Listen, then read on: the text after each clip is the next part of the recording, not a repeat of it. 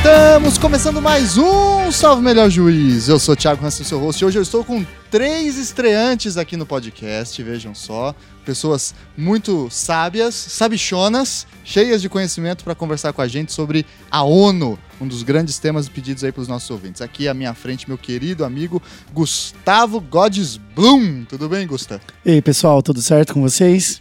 Gustavo, por favor, se apresenta para o nosso ouvinte, fala rapidamente que, que você faz, sua área de atuação, qual a sua relação sobre, com o tema.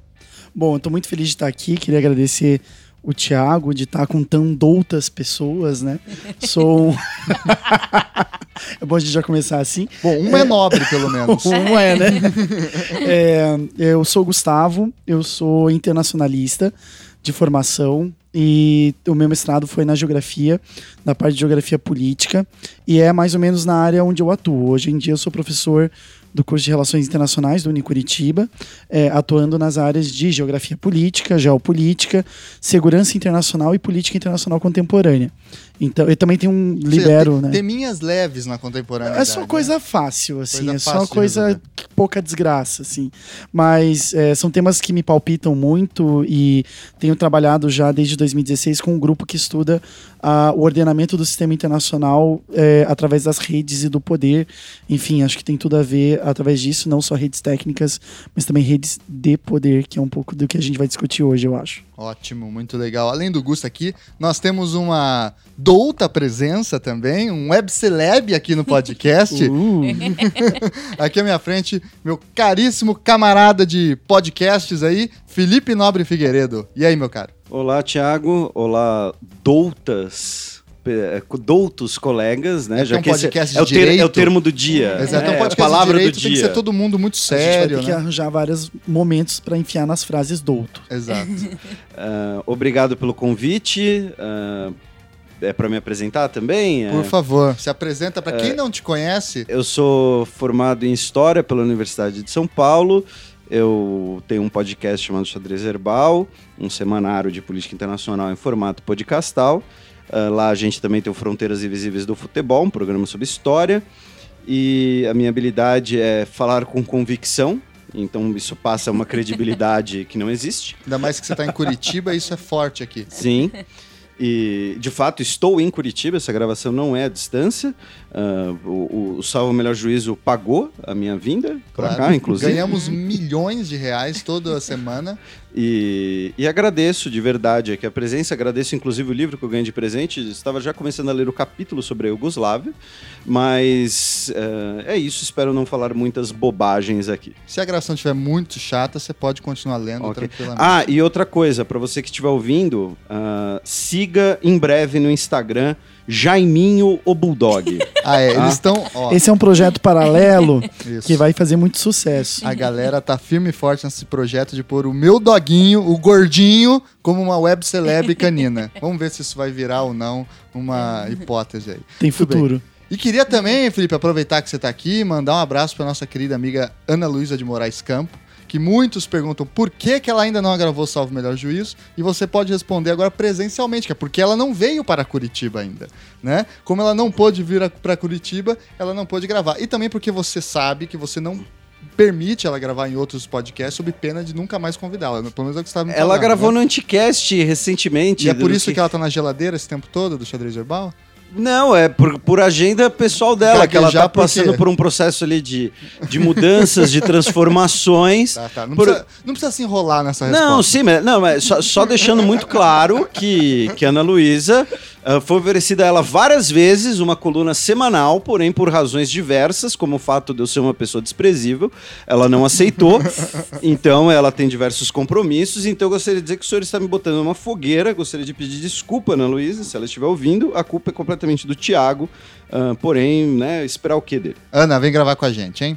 E aqui também uma estreante muito douta, já que é essa palavra da vez, né? Minha querida Priscila Caneparo. Tudo bem, Priscila? Tudo bom, Tiago? Obrigada pelo convite. Um oi a todos. Mas já que todo mundo foi tão formal, eu que sou do direito não vou ser formal. Vou falar oi, pessoal, quando acabou. Mas enfim, eu tenho a cadeira de Direito Internacional Público, né, na Curitiba. E a de Ecopolítica Internacional em Relações Internacionais. Eu sou da OAB, comissão, da Comissão de Direito Internacional. E meu âmbito de estudo são os direitos humanos. Então eu acho que eu vou puxar tema um, pouquinho. também, um tema né, tranquilo, bem, bem, bem light para se falar, especialmente no quesito Brasil, né? De que a gente dia. tem uma ação especialmente do nosso ex-presidente correndo no sistema ONU. Então é um tema bem tranquilo, que não, não suscita grandes questionamentos. Quase nem- nada. Quase nada, sempre, sempre sem grandes problemáticas. Muito bem. Então, antes da gente passar aí para o nosso tema, vocês já viram que a gente vai discutir a ONU. Esse é o tema, as características jurídicas, políticas, enfim, internacionais e o papel da ONU na ordem global.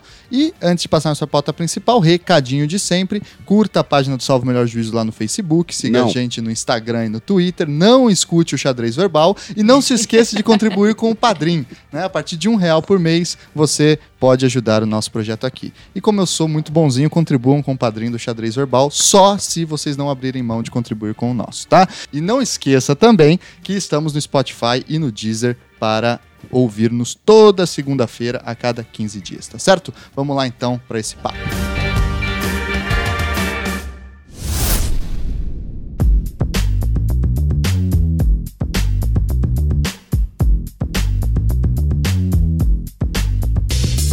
Pois então, pessoal, a ONU, que hoje, enfim, é conhecida, é alvo de ah, grandes teorias da conspiração, etc, né? Acho que até o Felipe vai falar de algumas delas Eu aqui não. pra gente. ela tem uma história, ela não começa sozinha, mas ela é considerada a herdeira da chamada Liga das Nações, né? Vamos falar um pouquinho sobre o que foi então essa avó da ONU, né? Ou essa, esse ponto inicial ali do início do século XX, de consequências da- também da Primeira Guerra Mundial. O que foi a Liga das Nações e qual que era o sentido ou o pensamento sobre a necessidade de criar uma ordem internacional para a paz no início dessa época, no início do, do século passado? Bom, é, sempre que a gente fala de ordenamento do sistema internacional, acho que é interessante a gente fazer, obviamente, né, a gente sempre tem que fazer algum tipo de recuperação histórica, né? É, e não só uma recuperação dos fatos que aconteceram, mas acho que é muito importante a gente tentar entender o ordenamento do sistema internacional a partir das lógicas e, sobretudo, dos discursos que compunham as relações sociais naquela época. Né? Então a própria formação da Liga das Nações ela acaba respondendo a algumas demandas que para nós parecem ser algumas demandas é, meio confusas ou que a gente acaba fazendo alguns anacronismos. Por exemplo, a própria ideia de guerra, né? A ideia de guerra muda muito do século, do fim do século XIX, começo do século XX, até hoje em dia. E isso para nós faz toda a diferença. Por quê? Nas, as guerras do século XIX, começo do século XX, não eram guerras que visavam a destruição dos lugares. A gente não tinha ainda aquela imagem tão forte do fim da Primeira Guerra Mundial e, sobretudo, da Segunda Guerra Mundial, da guerra total. A guerra até então era uma guerra voltada para a guerra de conquista. Eu vou, invado, utilizo mecanismos de violência, sejam militares ou paramilitares, para dominar uma determinada região. E isso faz toda a diferença, porque eu não vou destruir essa região, eu vou subjugar essa região. Então, quando a gente fala de guerra, quando Clausewitz fala de guerra lá no da guerra, o tratado dele, ou quando outros autores vão começar a pensar a situação da guerra no sistema internacional na década de 10, 20, mais ou menos, que vão levar para a fundação da Liga das Nações, eles não estão pensando nessa guerra de destruição total. Eles estão pensando numa guerra de conquista e numa guerra de dominação de outros povos. A lá imperialismo, né? Colonialismo, imperialismo, essa época, ou seja, eu não destruo tudo, eu domino uma região específica e de lá eu tento tirar bens e consumos. Por que, que isso é tão importante? Bom, porque isso vai levar alguns pensadores dessa época, sobretudo é interessante, eu sempre falo que quando a gente vai analisar, por exemplo, questões de teoria das relações internacionais ou discursos de justificação de política externa ou política internacional, a gente também tem que ver a profissão das pessoas que pensaram isso. Os primeiros pensadores de teorias das relações internacionais eram juristas. Olha aí, é nós, é, É nós. vocês.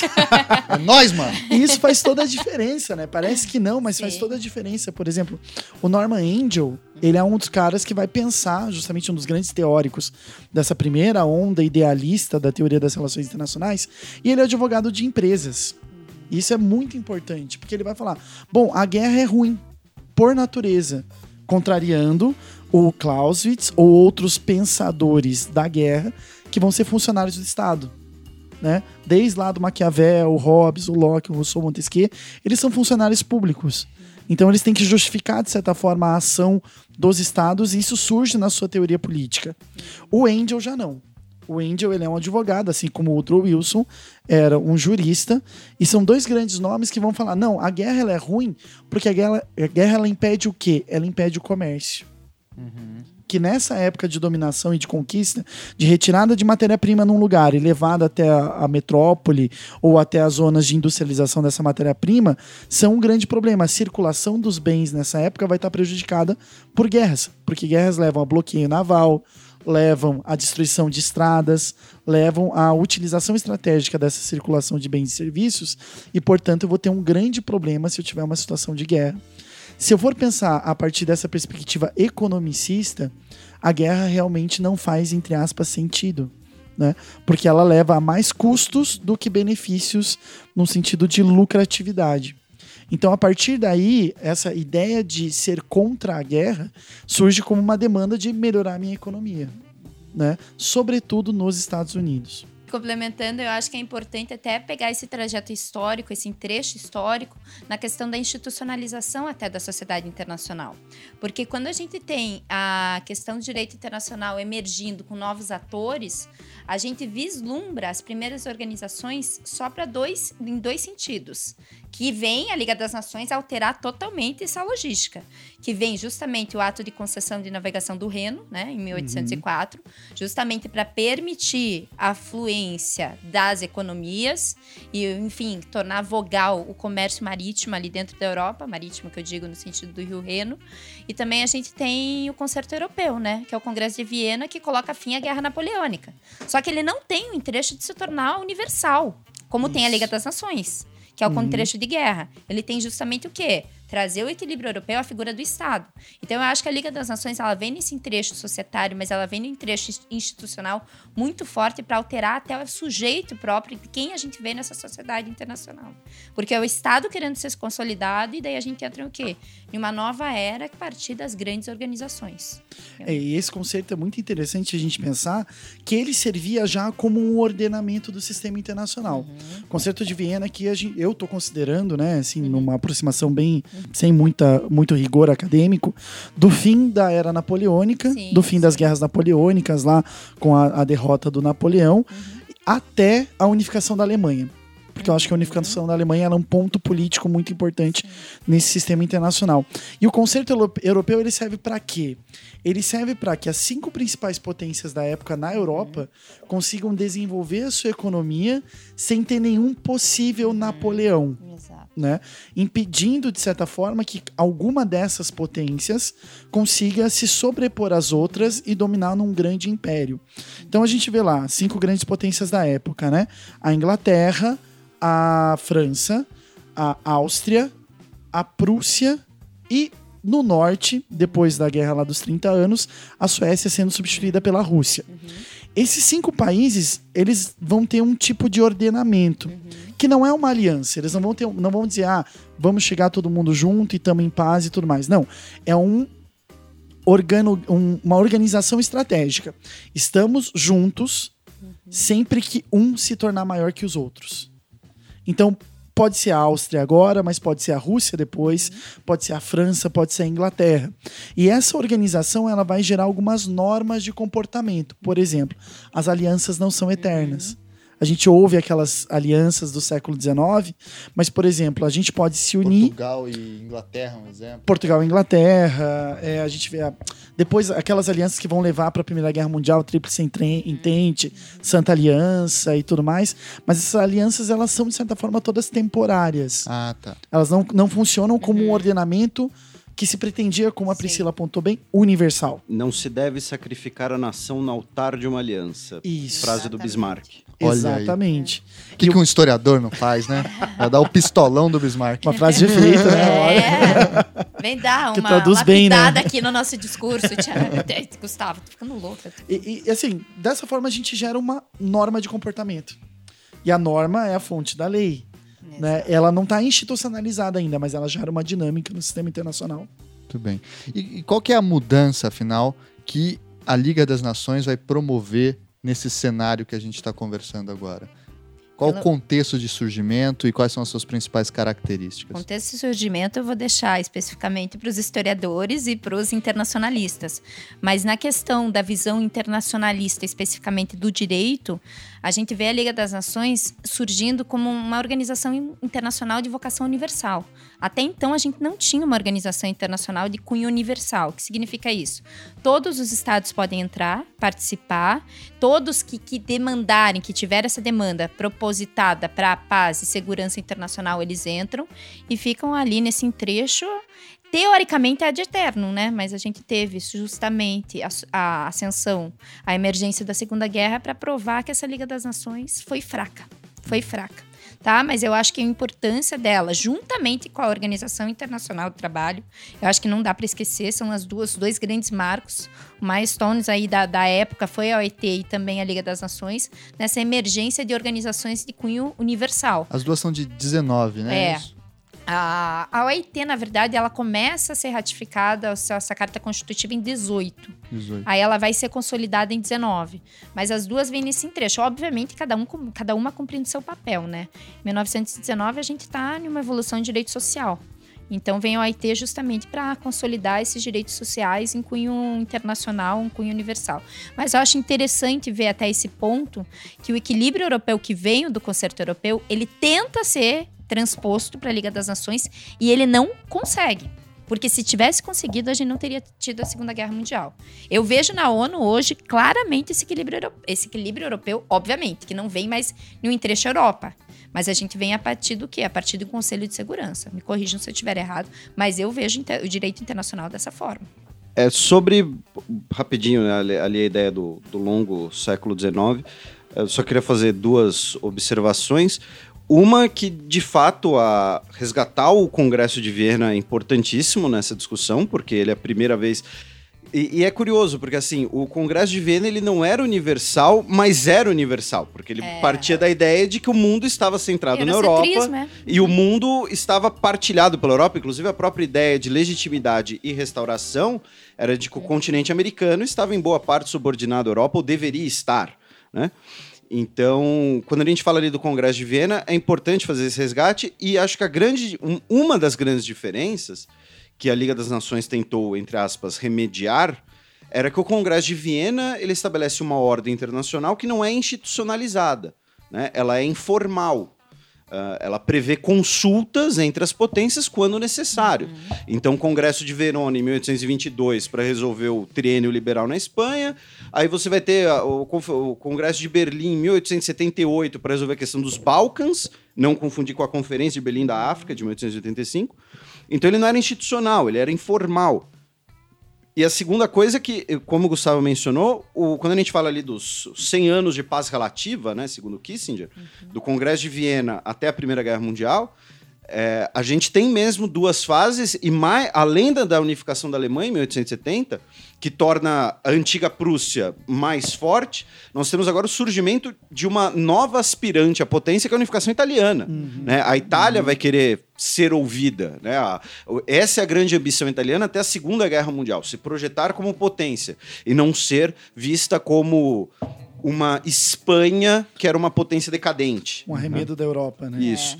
E aí, quando a gente fala do contexto da- da- da- do surgimento da Liga das Nações, aí, primeiro, era a ideia de a Primeira Guerra Mundial, né? É, Aí é a questão do, do anacronismo, né? A gente chama de Primeira Guerra Mundial. Mas era a grande guerra. Na época ela era a Grande Guerra, ainda não sabiam que ia ter a Segunda. A guerra para acabar com todas as guerras. Exatamente, era É. para ser a última, a, a guerra que todas as contradições do sistema internacional que existiam, né? Então você tem uma Itália aliada com o Império Austro-Húngaro, sendo que ambos queriam as mesmas coisas, né? Então você tem essas contradições resolvidas na bala, causando uma mortandade jamais vista antes no Ocidente, causando agora uma mortandade que, inclusive, chega ao cotidiano das pessoas. né? A gente vai ter bombardeios de Londres, nós teremos o fantasma das armas químicas, milhares de pessoas retornando para casa mutiladas, cegas, inválidas e tudo mais.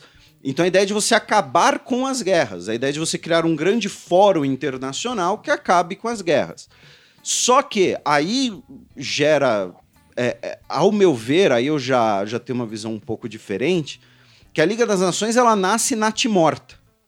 né? A gente vai entrar na discussão, claro, a gente vai alimentar mais isso, mas a Liga das Nações ela nasce com dois grandes problemas. Um verificável posteriormente, né? Fica meio anacrônico, que é a Liga das Nações não tinha dentes, ela não tinha como punir ninguém. Na Liga das Nações ela podia mandar uma carta dizendo que você foi feio e bobo. Advertência escolar. É, então, então a, a Liga das Nações ela não tinha a possibilidade do uso da força como tem a ONU, né? O capítulo 7. E a segunda coisa é, embora a proposta da Liga das Nações fosse universal, ela nasce sem os países derrotados, ela nasce sem a União Soviética, que não era reconhecida por ninguém, ela nasce com o Japão, a grande potência oriental, numa posição subalterna, porque na- nas negociações de Paris o Japão se vê. É, é a perspectiva japonesa, deixando claro. Se vê traído pelas potências ocidentais, especialmente pela questão de. A Liga das Nações não prevê o combate ao racismo. Né? E quando a gente fala em racismo num país americano como o nosso, nós pensamos na questão do negro. Mas lembrando que Austrália, Reino Unido tinha uma questão muito forte do racismo contra o oriental. Então o japonês se vê deixado de lado. E os Estados Unidos, que foi o grande proponente da Liga das Nações, pelo Woodrow Wilson, né, que não era nenhum bonzinho, né, era um escravocrata do Sul e tudo mais, né, assistiu ah, o Despertar de uma Nação na Casa Branca e disse que era um infeliz retrato dos Estados Unidos, né, aquele filme racista. E aí o Woodrow Wilson vai propor a Liga das Nações, até porque os Estados Unidos era muito seria muito benéfico aos Estados Unidos pelo seu isolamento continental, a manutenção do status quo. E o Senado não ratifica, porque o Senado não quer que os Estados Unidos se comprometa com a comunidade internacional. Então ela nasce sem Estados Unidos, sem Rússia, sem Alemanha, sem os, o- o- os, ah, os países derrotados em geral, mas principalmente a Alemanha, um Japão em posição subalterna. Ela nasce como uma, ela nasce como uma espécie de ferramenta de concerto em torno de França e Reino Unido, baseado num velho protagonismo europeu. E essa vai ser a grande contradição do Entre Guerras. Essa, que inclusive está ligada à, à- crise de 29. Entre guerras, né? Qual o, o país que emerge da Primeira Guerra Mundial, né? Que se projeta mundialmente? Os Estados Unidos. Agora os Estados Unidos vão ser a maior economia, vão ser o país que vão ser visto como sua participação militar decisiva para o fim da guerra e isolado. Ao mesmo tempo, França a, a Primeira Guerra Mundial foi em boa parte na França, né? Não custa lembrar, a Primeira Guerra Mundial não foi travada na Alemanha. A Alemanha em nenhum momento chegou a ser invadida. A, a França, metade do seu território destruído, um quarto da sua população economicamente ativa inválida, e o Reino Unido, baseado ali na sua projeção marítima, e, e aí a ideia do- dos mandatos da Liga das Nações e tudo mais, que vão ser criados, uma ideia de um, um protagonismo europeu, mas que não era mais verdade. Então a Liga das Nações ela nasce, ah, embora com ideias muito válidas de universalidade, ela nasce sem isso concretamente. Então ela nasce natimorta. Uma, uma organização internacional que surge sem Estados Unidos, Rússia e Alemanha não vai a lugar nenhum. Eu acho que aí tem alguns pontos interessantes para a gente pensar é, como que isso deriva. Eu achei ótima essa imagem do Felipe de que a Liga das Nações ela surge num momento para o futuro, mas representando o passado. Eu acho que é uma boa, uma boa definição desse protagonismo que vai sendo perdido, né? Para a gente ver como que de repente foi uma tentativa, enfim, isso para pesquisas futuras, como foi uma tentativa de segurar um poder que já não existia mais. É, mas dentro dessa lógica, eu acho que é interessante fazer dois recortes. É, já que a gente fala muito com o pessoal do direito aqui no, no Salvo Melhor Juízo, acho que fazer duas leituras de implicações políticas de teorias ah, de convivência ou teorias políticas e tudo mais. A primeira é essa ideia que o Felipe apontou bastante, que é essa ideia de uma ordem que se pretende universal, mas restrita. A gente tem que lembrar que o Kant, por exemplo, que é o cara que vai pensar no Estado cosmopolita, ele fala um Estado cosmopolita cristão. Ele não fala nunca um Estado cosmopolita que vai pegar o mundo todo. Né? Então, acho que isso que é muito interessante para a gente pensar como que a Liga das Nações ela surge como um instrumento que tem normas, práticas, regras de funcionamento, mas que vai se basear nessa lógica de um ordenamento entre fóruns simples. Né? A gente está falando aí, por exemplo, não na Liga das Nações, mas quando da fundação da ONU, algumas décadas depois, de 56 países independentes no mundo todo. É um número muito pequeno e muito fácil de administrar, se a gente for parar para pensar. né? Na Liga das Nações, menos ainda. Então a gente pega essa ideia de um recorte específico da aplicação de uma ideia, de uma, de um- uma ideia cosmopolita, mas dentro de um universo específico, segundo regras de um lugar determinado do mundo, que é esse eurocentrismo que vocês falaram.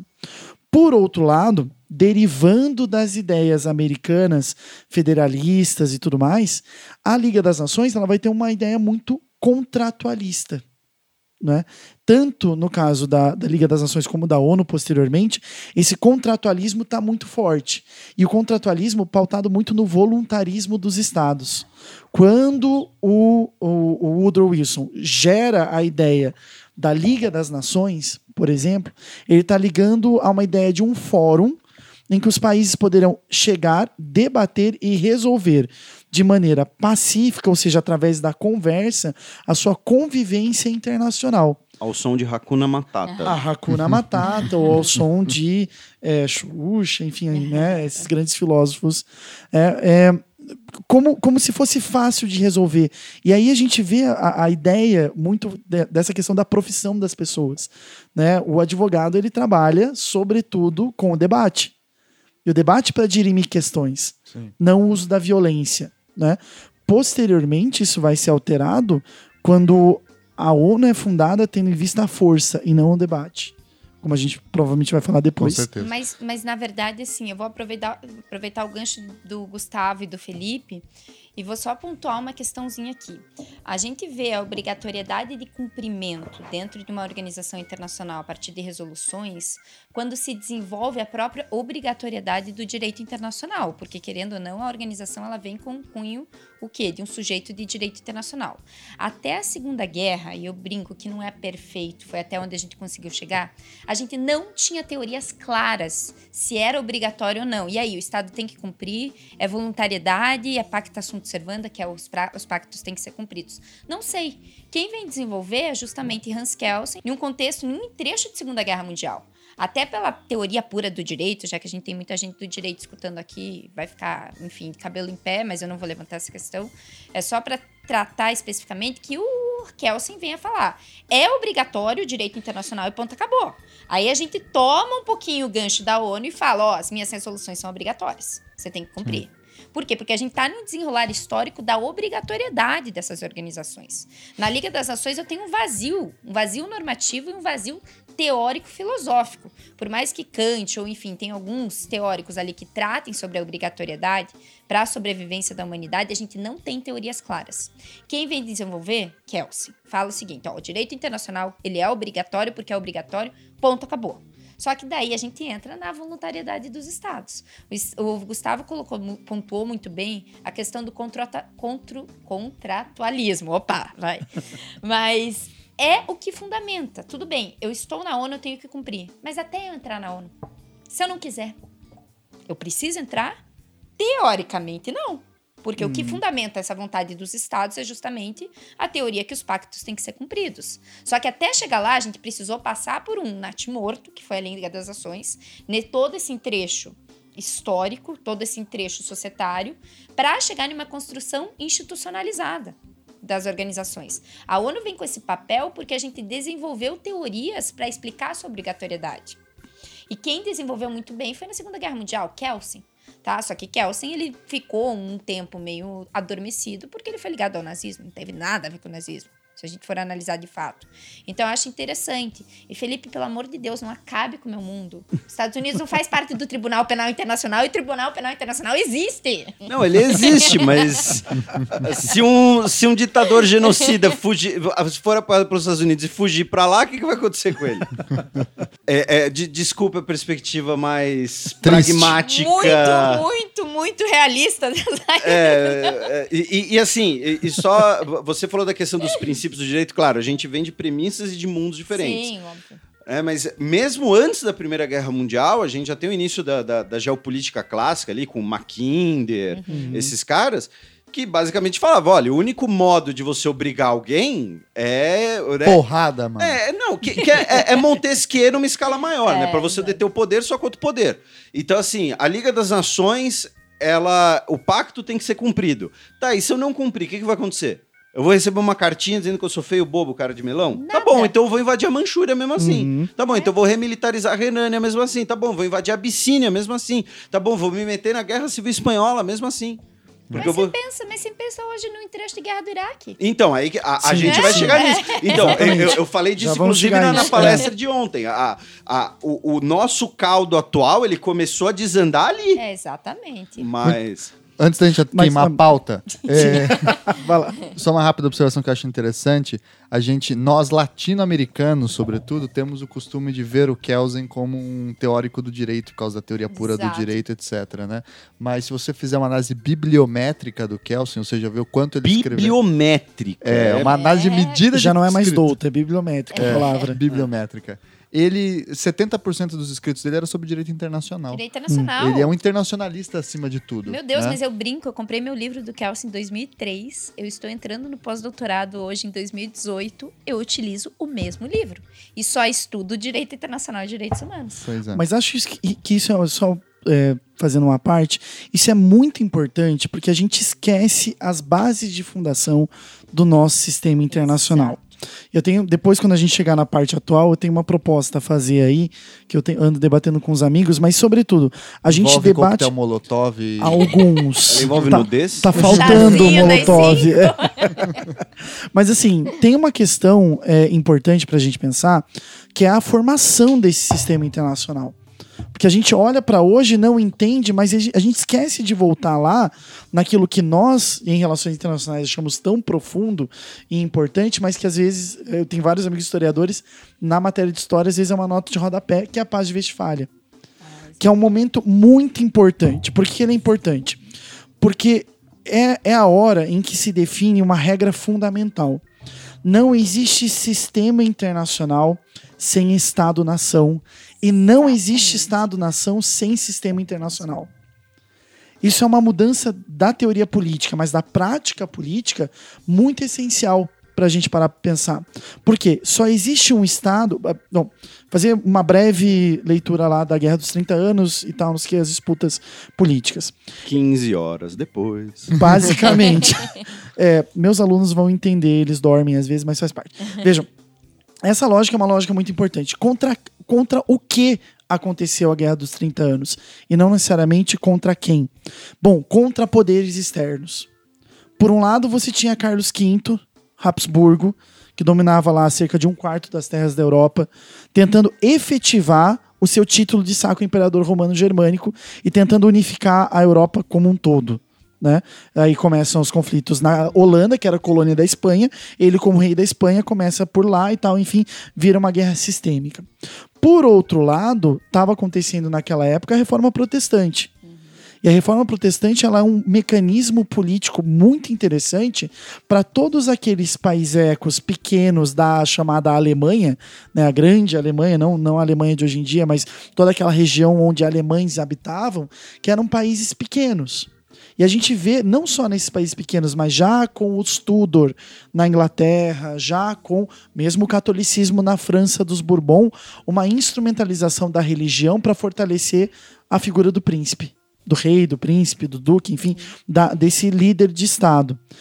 Então, ali a gente tem uma luta contra poderes externos, contra o imperador politicamente e contra a Igreja Católica religiosamente.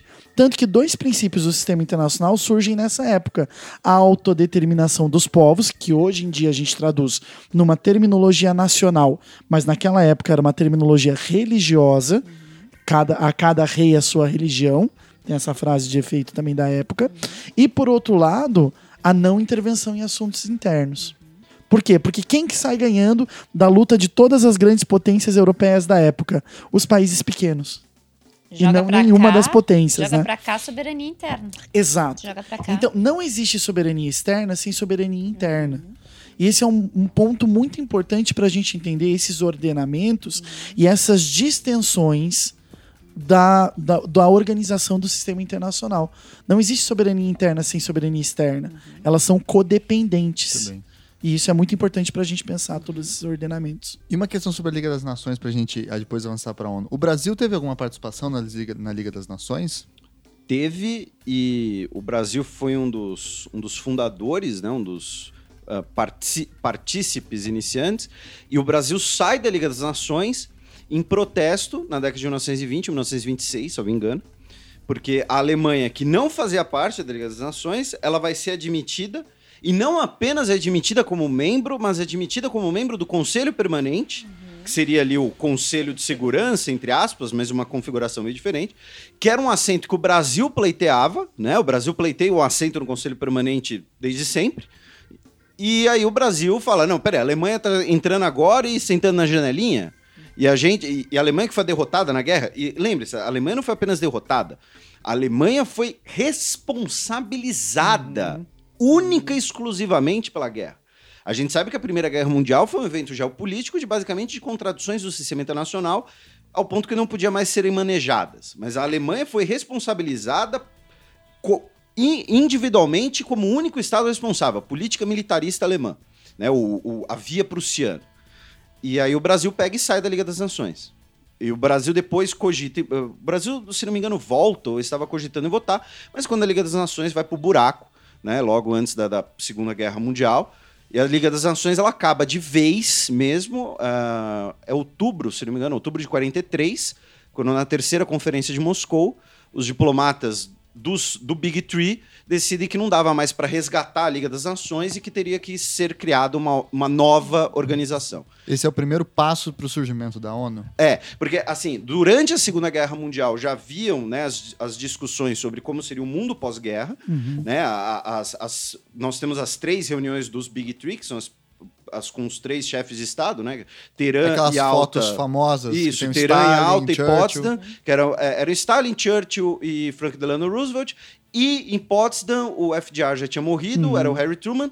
E o Churchill é substituído pelo Clement Attlee durante a conferência, porque os resultados da eleição saem durante a conferência. Então foram, foi uma comissão conservadora, uma comissão trabalhista, e dependendo do resultado da eleição, eles trocavam de lugar.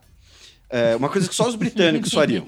né? Tipicamente. É. É, e aí, durante esse processo, na terceira conferência de Moscou, é quando eles falam: não, esquece Liga das Nações, esquece a ideia de reformar a Liga das Nações, tem que implodir isso daí e criar uma coisa nova. Né? Uh, então, a União Soviética, por exemplo, entrou na Liga das Nações basicamente na, na véspera da guerra.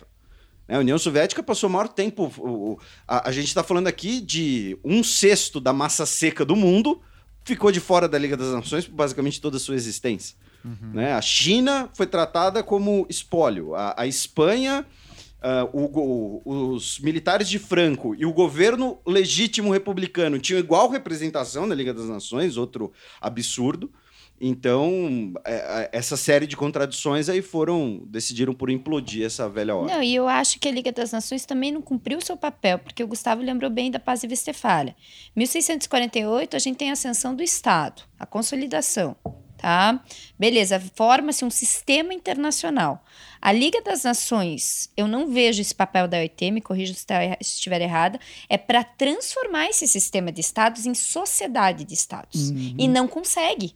Não consegue por falta de obrigatoriedade e por conta dessas questões pontuais que o Felipe colocou, que é justamente o que? A gente não ter a participação efetiva dos estados que eram tidos como marginalizados e não eram, era num contexto passado, e a ONU vem como milestone desse momento justamente para transformar, foi a única que conseguiu efetivamente transformar aquela paz e Westfália no modelo atual. Tanto que a gente fala em direito internacional que existem dois marcos. O direito internacional clássico, ele surge com a ascensão do primeiro sujeito, que é o Estado, Paz Westfália. Aí ele vem em um direito internacional contemporâneo, em 1945, com o surgimento da ONU, que consegue estabelecer de um sistema em uma sociedade. Eu brinco que hoje que não existe Estado fora dessa sociedade. Até Coreia do Norte está nela. Uhum. Tá? A gente vê essas conversas entre Coreia do Norte e China e a abertura para Jogos Olímpicos de Inverno. Não tem mais uma, um Estado que não esteja nessa sociedade. Então, assim, por mais que a ONU tenha problemas, eu vejo ela bem cumprindo o seu papel. Exatamente, era disso que eu queria falar. É, a ONU, é, entre trancos e barrancos, Exato. eu poderia, nós poderíamos dizer que deu certo. Uhum. Ela pode não ser perfeita, ela pode ter várias críticas, ela pode participar de várias teorias das, da conspiração, mas ela deu certo ao contrário da Liga das Nações. Aí é a questão básica, né? Por quê? Qual foi o, o, acerto da ONU que a Liga das Nações. Só para apontar, eu deixo a pergunta para eles, mas já que a ideia é frase de efeito, Né? A ONU não foi criada para nos levar ao paraíso, mas Isso. para nos salvar do inferno, Inferno. que seria a Terceira Guerra Mundial. E esse papel, pelo menos, ela cumpriu, pelo menos até 2003. Tá cumprindo. É, né. Vai, vai. Ó, ó a treta aqui. Treta. Realismo e narrativas, idealismo aqui. Não, não, é- é- eu, eu acredito que nós estamos num momento de. no- nós, nós cruzamos o ponto de unificação da Ponto de Alemanha. inflexão- Isso, exatamente. Entendeu? Então, assim, nos 100 Concordo. anos de paz relativa, nós temos ali 60 anos que deu tudo certo e 40 anos de contradições sendo administradas. Eu penso que nós estamos nesse período de, de contradições sendo administradas. Né, As contradições hoje são especialmente ah, o Reino Unido. Já estou atropelando pauta, Manda desculpa. brasa, manda brasa. é o Reino Unido super representado, a China subrepresentada, a Índia, a África extremamente subrepresentadas. E essa contradição, uma hora, não vai ter como lidar Mas, com ela. mas Eu a acho que- ONU já nasce assim, nessa contradição. Porque vem lá a Corte Então, mas, mas, Permanente. mas em 45 não era tão contraditório quanto é, é- hoje. Mas, mas a- vem, a, vem a Corte Permanente de Justiça Internacional, já na, na, na, na, na Nath morta e morta nesse sentido, da Liga das Nações, falar o quê? Falar que a gente só vai utilizar, por exemplo, para decisão, é, ordenamento jurídico e jurisprudência de nações civilizadas. Mas, Então, mas- mas, São por exemplo- nações civilizadas. E a ONU abarca esse conceito. Então, mas, por exemplo, quando nós temos a criação da ONU no atual mecanismo, isso é uma coisa importante a gente ter em mente. É quando a, a- a- a gente já toca nisso, mas quando a ONU é criada em 45, nós temos uma potência nuclear no mundo. Sim. Que são os Estados Unidos. Hoje nós temos oito. Oito reconhecidas. Teoricamente. Ma- ma- ma- teoricamente. mais as dormentes. TNP, não, né? Então, por isso que eu falo, por exemplo, do caso da Índia. A Índia, em 45, era ainda parte do Império Britânico, torna-se independente em 47. Hoje, a Índia é uma potência regional e aspirante à potência global. E a, Sim. a- Índia ela é, comple- ela é extremamente subrepresentada no sistema internacional. E não é por vontade própria. Não, o- a China ela é subrepresentada em parte por vontade própria. Sim, a China sim, adora se abster de tudo porque ela não quer se comprometer com as coisas, porque a China está no momento de ganhar dinheiro. Né? A China, Interesses obscuros ali. Show me the money. e- e- então, e, e só, só para. o, o- eu vejo essa contradição, por quê? Porque nós vi, o mundo em que as regras foram estabelecidas em 45, Não se comporta. ele acabou em 91.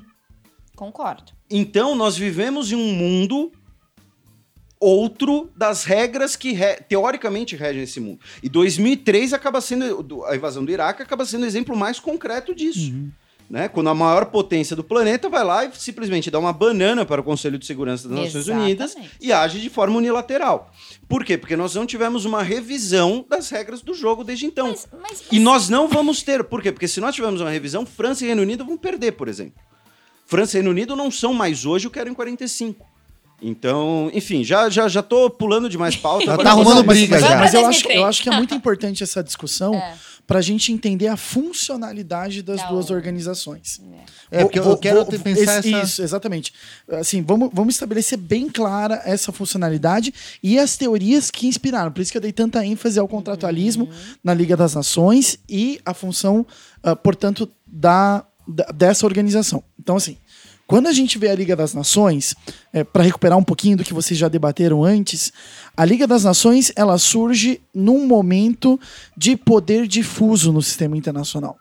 Você não tem um âmbito e você não tem um organismo que tente organizar. Você tem vários, vários, várias instâncias diferentes. Que você, por exemplo, você tem as convenções sobre a guerra que vão sendo assinadas ao longo do século XIX, sobretudo depois da Guerra da Crimeia, a, a Cruz Vermelha, mas é, a Convenção Naval, o uso marítimo do mar, enfim, você tem uma série de outras é, outros âmbitos de ordenamento, mas eles são todos difusos.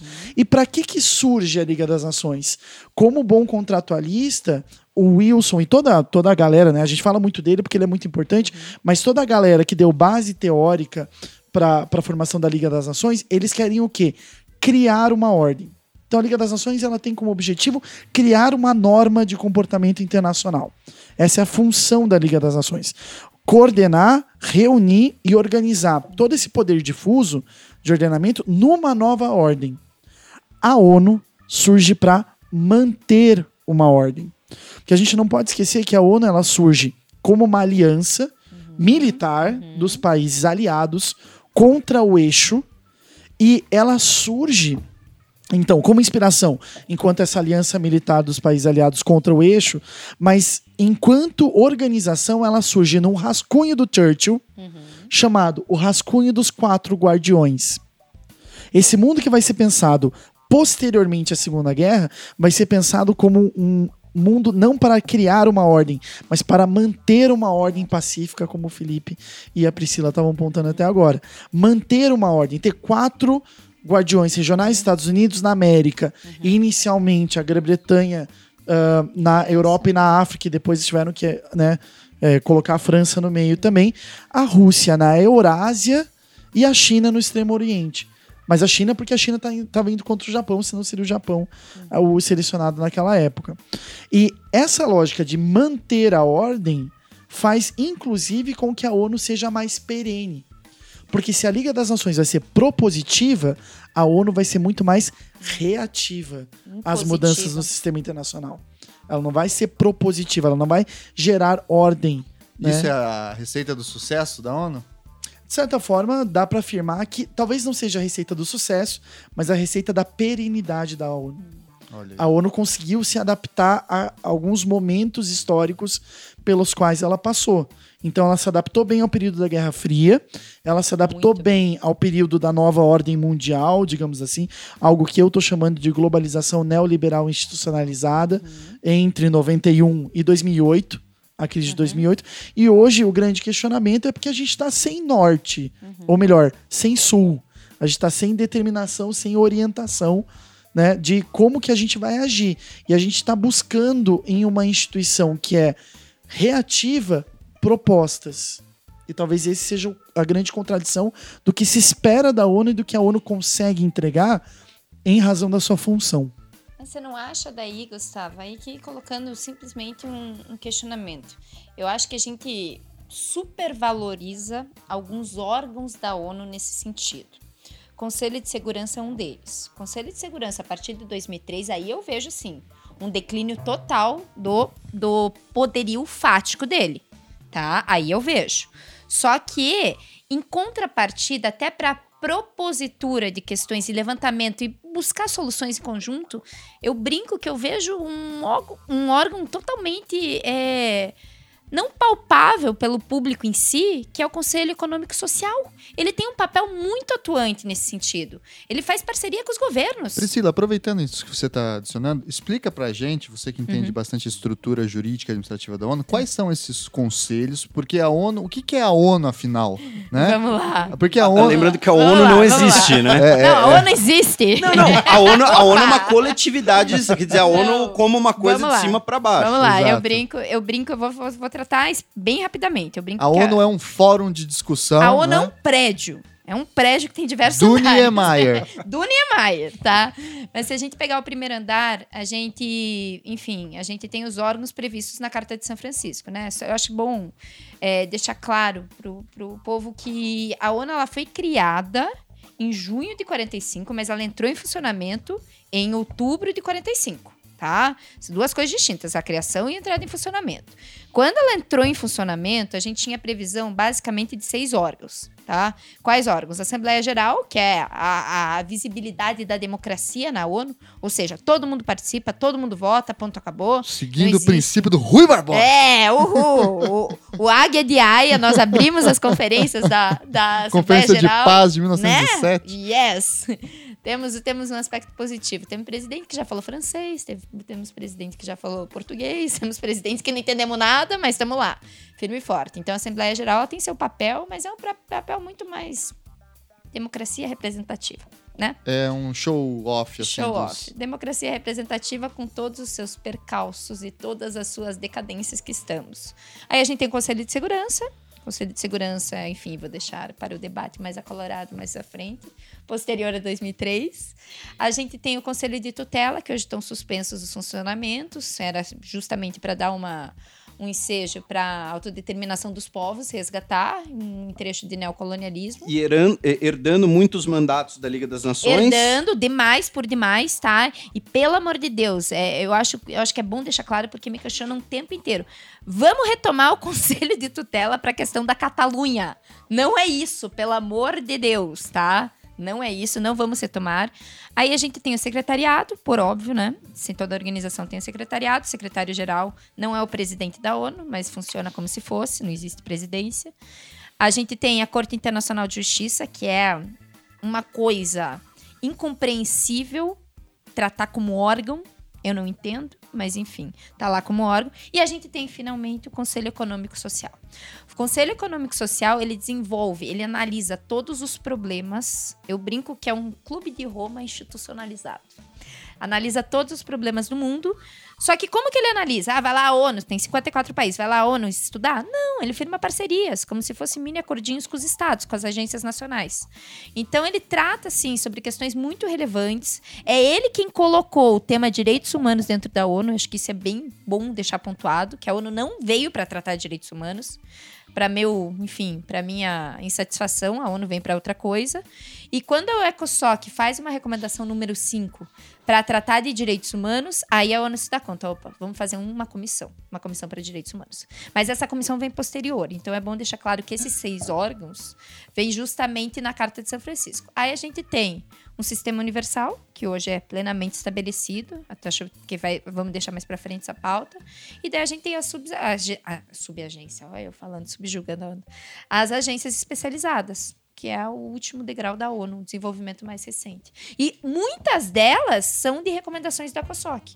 Eu acho que a ECOSOC é um órgão tão... tão... Que é isso econômico-social. É, o, o, o Conselho Econômico Social é um órgão tão importante, mas tão importante que possibilitou o desenvolvimento da ONU e um trecho de até soft power perante outras, outros temas como meio ambiente, que é a minha área, puxando a sardinha para o meu lado, que a gente acaba deixando de lado. Eu vejo o futuro da ONU dentro desse ECOSOC, não dentro do Conselho de Segurança. Aí eu concordo com o Felipe. Em 2003 a gente viu a decadência total desse Conselho de Segurança. É, eu acho que uma das coisas, por exemplo, que essa organização toda nos traz e que a gente acaba esquecendo é justamente essa ideia. Por exemplo, a Priscila falou muito bem: o secretário não é um presidente da ONU. Né? Isso vem dessa incapacidade da ONU de propor. Quando a gente vê ah, tanta crise acontecendo no mundo, por que, que a ONU não faz nada? Porque a ONU não pode fazer nada. Né? Qual que era uma das questões da Liga das Nações? Por que, que os Estados Unidos não entraram na Liga das Nações? Porque, assim, o Woodrow Wilson e um conjunto de teóricos americanos e ingleses ajuda a formular a Liga das Nações, mas no momento em que ele vai entrar na Liga das Nações, quem assume a responsabilidade dentro do sistema jurídico americano para entrada em organizações internacionais é o Congresso americano, não é o presidente. Né? Diferente, por exemplo, aqui do Brasil, que isso é uma discricionalidade do executivo, lá é do legislativo. Então, isso traz uma dificuldade, porque é o Congresso americano que não aceita ser regidos por normas que não são nós, o povo americano, que desenvolvemos. Então, eles olham para a Liga das Nações como uma institucionalização de normas que teriam que ser automaticamente aceitas pelos países que entram nessa organização. Como que isso muda na ONU? Bom, a ONU ela serve, ela é como um uh, essa figura mesmo do secretário, né? Ou seja, ela não faz nada. Nenhuma decisão é feita pela ONU. Todas as decisões são feitas pelos países dentro dos seus comitês que emitem recomendações ou, em casos mais específicos, resoluções. E o único que tem capacidade de emitir norma mesmo é o Conselho de Segurança. Todos os outros são apenas capazes de gerar um ambiente internacional mais favorável. no mínimo, abstenção do P5. Isso, exatamente. E a corte, né? E a corte. A Corte Internacional E a Corte Internacional de Justiça, é isso. Mas assim, a ONU como um todo, ela não tem capacidade de fazer com que os países, por exemplo, cumpram os objetivos de desenvolvimento do milênio ou os objetivos Exato. de desenvolvimento sustentável. Por isso que a ONU ser... não existe. É isso que eu ia falar. Exatamente. a não ser criando uma maneira do, das pessoas se conscientizarem e cobrarem isso dos seus governos, enfim. Isso daí vai variar, obviamente, de país para país, né? A ONU pode ser enquadrada num campo de. O poder que ela tem é soft power, a gente poderia dizer? Ela é uma manifestação de soft power? Não, a ONU ela tem hard power porque a ONU tem autorização do uso da força, autorizado pelo Conselho de Segurança. Só que o hard power é exercido e aprovado pelos países. A, a ONU ela é um é. Mas a ONU não tem tropas a próprias, o... né? Não, não, Opa! não. não exi... Então, existia até uma previsão de uma não. criação de uma força permanente, porém, isso foi que Estado Nacional vai fornecer tropa para isso? Que Estado Nacional vai fornecer tropas que eventualmente sejam usadas contra si, vai, extrapolando. Então, é, é, todas as tropas são. Todas as tropas de paz são ad hoc, né? Elas são de acordo com, Uhum. com aquelas circunstâncias. E, coincidência ou não, muitas vezes são. São os capacetes azuis. São os capacetes azuis. E muitas vezes são. ah, então, por exemplo, um país que seja francófono. Ah, por conta de sua herança colonial, aí a França se favorece para liderar a missão ali, e claro que isso não tem nada a ver com o fato da República Centro-Africana ser a maior fornecedora de urânio das, das usinas nucleares francesas, que fornece 70% da energia É francesa. É coincidência. apenas coincidência. Você está sendo leviano, Estou candidato. sendo leviano. Ah, então, assim, é- é, a, a gente tem o, a, a questão do- do- dos capacetes azuis. É, os capacetes azuis são os mais visíveis, mas lembre-se, a gente tem uma missão marítima permanente no Líbano, da qual o Brasil faz parte. O Brasil, inclusive, lidera essa missão. A gente tem diversos tipos de missão de paz, né? Desde aquelas do. Do peacekeeping, que é o cara que tem que ficar no meio do tiroteio falando: olha, eles não estão cumprindo o tratado de. O, As o missões de acordo. observação. É, né? eles estão eles estão atirando um no outro, agora eles estão atirando em mim, agora eu tomei um tiro, tô morrendo. Até a ideia ali na década de 1990, que era a ideia ali do, do fim da Guerra Fria, né, causada pelo vácuo, do Peace Enforcement. Né, que foram as missões dos Estados Unidos, por exemplo, na Somália, que era a ideia do seguinte: olha, tá tendo uma guerra civil na Somália. A gente vai chegar, vai dar porrada nos dois lados e vai impor a paz. Que nem um pai com dois filhos briguentos. Isso, obviamente, não, não rende um processo de longo prazo, perene. Assim, assim que os- as tropas estrangeiras saem, o conflito retoma.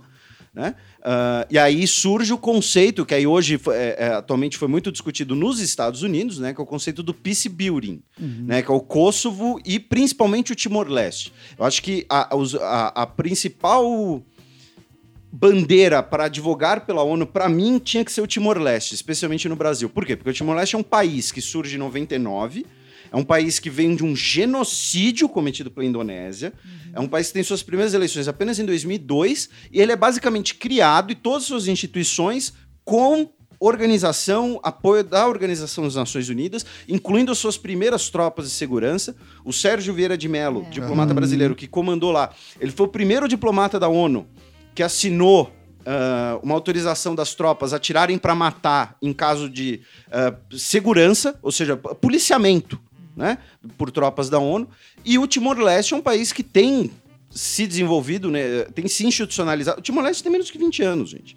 Né? E é lusófono, né? lusófono, com muito apoio das Nações Unidas. E qual é a ideia do Peace Building? É assim, olha, a gente manda os capacetes azuis, encerra o conflito, aí os capacetes azuis vão ficar lá, só que depois a gente vai mandar um monte de médico, vai mandar jurista, vai mandar consultores de tudo que é área, para desenvolver as instituições locais e tornar a região ah, minimamente funcional e autogerida.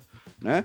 Claro, aí a, a situação no Kosovo ela é bastante sui generis, né? ainda mais do ponto de vista do direito internacional, mas é, as- é- é- isso é bom lembrar para as pessoas. As, tropa- as tropas de paz não são tudo a mesma coisa, tem vários tipos. Acho que a própria evolução da- das missões de paz, elas acabam trazendo de uma forma ou de outra essa perspectiva sobre as mudanças geradas dentro da própria ONU. Né? Porque, vejam, as primeiras missões de paz, principalmente, por exemplo, a mais famosa aqui no Brasil, a primeira é a do canal de Suez. Sim. Né? Acho que é de 50, e- 56, se não me engano. 57. 57, a missão de paz do canal do Suez, que servia justamente para isso que o Felipe falou. As primeiras missões de paz são missões de observação. Ou seja, eu vou ver o que está acontecendo ali, reportar para o Conselho de Segurança E não posso tirar de volta. e não posso tirar de volta. Eu tenho um mandato porque eu não posso usar a força. Hoje em dia, a gente já está falando em. é, a gente está acompanhando, inclusive, porque lá no Unicuritiba a gente faz parte da Rebrapaz, é a Rede Brasileira de Pesquisa em Operações de Paz, junto com o Secopab. É, até aproveito para mandar um abraço pro, pessoal Abraço, lá. Secopab. Abraço, Secopab. Obrigado, Thiago Não sei o que é, que é o Centro abraço. Conjunto de Operações de Paz do Brasil, atualmente comandado pelo Exército Brasileiro, mas que envolve as três Forças Armadas do Brasil. E uma discussão muito importante lá é justamente esse reforço das missões de paz. Não é uma missão de construção do país, mas hoje em dia já se, já se fala em missões de paz robustas. Né? Porque vejam, à medida em que a própria, o próprio a própria ideia de conflito no sistema internacional vai mudando, vai mudando a função do Conselho de Segurança e vai mudando o mandato da ONU e das missões de paz. Porque, por que, em Suez a gente consegue fazer uma missão de observação apenas? Bom, porque na década, na época da Guerra Fria, bem nesse comecinho, a gente está falando, bom, aqui a gente está falando de conflitos que são conflitos entre países entre forças armadas constituídas. E essas missões de paz, portanto, elas conseguem controlar essas forças armadas que já estão de uma forma ou de outra consolidadas, né? Ou seja, são conflitos com lados juridicamente estabelecidos e tudo mais, que têm eles mesmos mandatos. Quando a gente fala de conflitos a partir da década de 90, a, a partir já da descolonização da África e da Ásia na década de 70, mas principalmente da década de 90 para cá, que sistema jurídico que regula, por exemplo, guerras civis? Ou é, não, não estou dizendo que não haja uma, uma um ordenamento opa. internacional. mas eu digo, a gente tem grupos que podem ser considerados paramilitares, é, ou a questão do narcotráfico, ou a questão do tráfico de diamantes, que na África vai gerar uma série de conflitos internacionais, é, ou a questão mesmo do chamado Estado Islâmico que só não foi um Estado porque não teve sua soberania reconhecida. Conhecimento internacional. Né? Porque tinha, tinha ministério, tinha documentação própria, tinha um funcionamento burocrático. Até capital? Tinha capital, enfim, você tem toda uma lógica. Tinha carimbo assim, e timbre. Carimbo Tudo. e timbre. Né? E toda essa lógica mostra o quê? Bom, as missões de paz elas também têm que responder a mudanças nessa ideia de conflito. Uhum. Né? E a construção de países hoje, ela serve também como essa nova bandeira mesmo da própria ONU. Qual é o problema? Como a ONU é essa. É, esse secretário que organiza as vontades dos países, na verdade, a ONU responde também às demandas de política externa dos países. E aí, muitas vezes, a ONU é instrumentalizada, como foi o caso do Brasil no Haiti, e o caso do Brasil em várias outras missões internacionais que ele começa a participar, porque isso responde a uma demanda da política externa brasileira né? principalmente na era do governo Lula, enfim. Muito bem. E falem para mim então, agora expliquem o que, que é esse que é o grande tema polêmico também, o tal do Conselho de Segurança que vira e mexe a gente vê na imprensa, que gera tantos conflitos, que o Felipe falou agora que 2003 é o fim dele, enfim, que ele é anacrônico. O que é, quais são os seus objetivos, quem participa dele, essas características mais genéricas, mais formais, e depois o inaction, como é o Conselho de Segurança em ação. Vou lidar com a parte chata, então, é né? Claro. Já que foi deixado para mim, né? Mas nós do direito chato, sempre né? lidamos com a parte chata. pelo amor de Deus, povo chato, né? Mas eles pagam, então. Porra, tá, tá, tudo certo, né? vamos lá, vamos tratar um pouquinho sobre o Conselho de Segurança. Acho importante citar que ele é um órgão, não tem personalidade jurídica, meus queridos, não cabe responsabilização para esse Conselho de Segurança, teoricamente, porque ele responde em nome da ONU, primeira coisa, tá? Segunda coisa, ele vem na sua criação já prevista na Carta de São Francisco, Hoje, a gente tem 10 estados rotativos, ou seja, eles ficam durante um prazo determinado, e cinco estados permanentes. Cinco estados permanentes: China, Rússia, Estados Unidos, Inglaterra e França. Lembrando que a China, originalmente, era a República da China, que exato, hoje nós chamamos de exato. Taiwan. E a antiga União Soviética também, e, né? E, e, ela muda na década de 1970, com a aproximação especialmente dos Estados Unidos e da China continental, mas na prática, porque a China continental desenvolve armas nucleares, não fazia sentido você uhum. ter uma uhum. ilha do tamanho de uhum. Taiwan e um país continental como a China comunista de fora uh, e com armas nucleares. Sim. E eu vejo a congregação do Conselho de Segurança a partir desses cinco grandes para trazer, resgatar o equilíbrio europeu. Só que hoje não é equilíbrio europeu, uhum. é equilíbrio dos países dessa sociedade internacional. Eu acho que é bom deixar claro que os objetivos do Conselho de Segurança não são a guerra. Não é a guerra. O objetivo final não é a guerra. É justamente resolver os conflitos entre estados. Sejam conflitos teóricos, ou seja, fazer uma mediação ali, sejam conflitos na prática. Então eu não tenho essa postura do Conselho de Segurança justamente para guerrear. Todo mundo pensa, não, vai pra guerra. Não é bem assim, tá? Tem que e pôr sanções primeiro. Tem que pôr sanções. E tem que trazer para cá para fazer a mediação, tá? E segundo ponto, eu acho que o direito de veto dos cinco grandes, que é o que difere os de, desses membros rotativos, é bom só frisar. Eu acho tão importante porque a gente acha, não, são cinco grandes que decidem tudo. A gente tem, tem, que, tem que partir do pressuposto. A atual composição do Conselho de Segurança vem em 1963, né? Antes a gente tinha, se eu não me engano, seis seis rotativos e cinco permanentes, Isso, não? são 11 no total É, no 11, começo. Isso. E daí agora 10, pe- 10 rotativos e 5 permanentes. Só que assim, as decisões do Conselho de Segurança, que a gente vai tratar se é vinculativo ou não, se existe ou não, é bom deixar claro. Tem dois tipos de decisões aqui. Uma decisão processual e procedimental da organização. Eu brinco, fazer norma de mediação, para quem está me escutando. Quem vai ser o mediador? Isso é decisão procedimental e processual. Eu preciso dos cinco grandes? Teoricamente, não. Porque eu preciso de uma aprovação de nove, de 15. Então eu posso ter os nove membros rotativos decidindo. Então, assim, as questões menos importantes não preciso dos cinco grandes. Agora, as questões de fato, que são as questões sobre intervenção, sobre ajuda humanitária, sobre o que fazer em caso de guerra, ou em caso de conflito armado, ou enfim, qualquer outra questão, eu preciso da unanimidade, não pode ter veto. O direito de veto, para mim, é o maior absurdo que existe, mas eu entendo o seu papel, desempenha sua função social.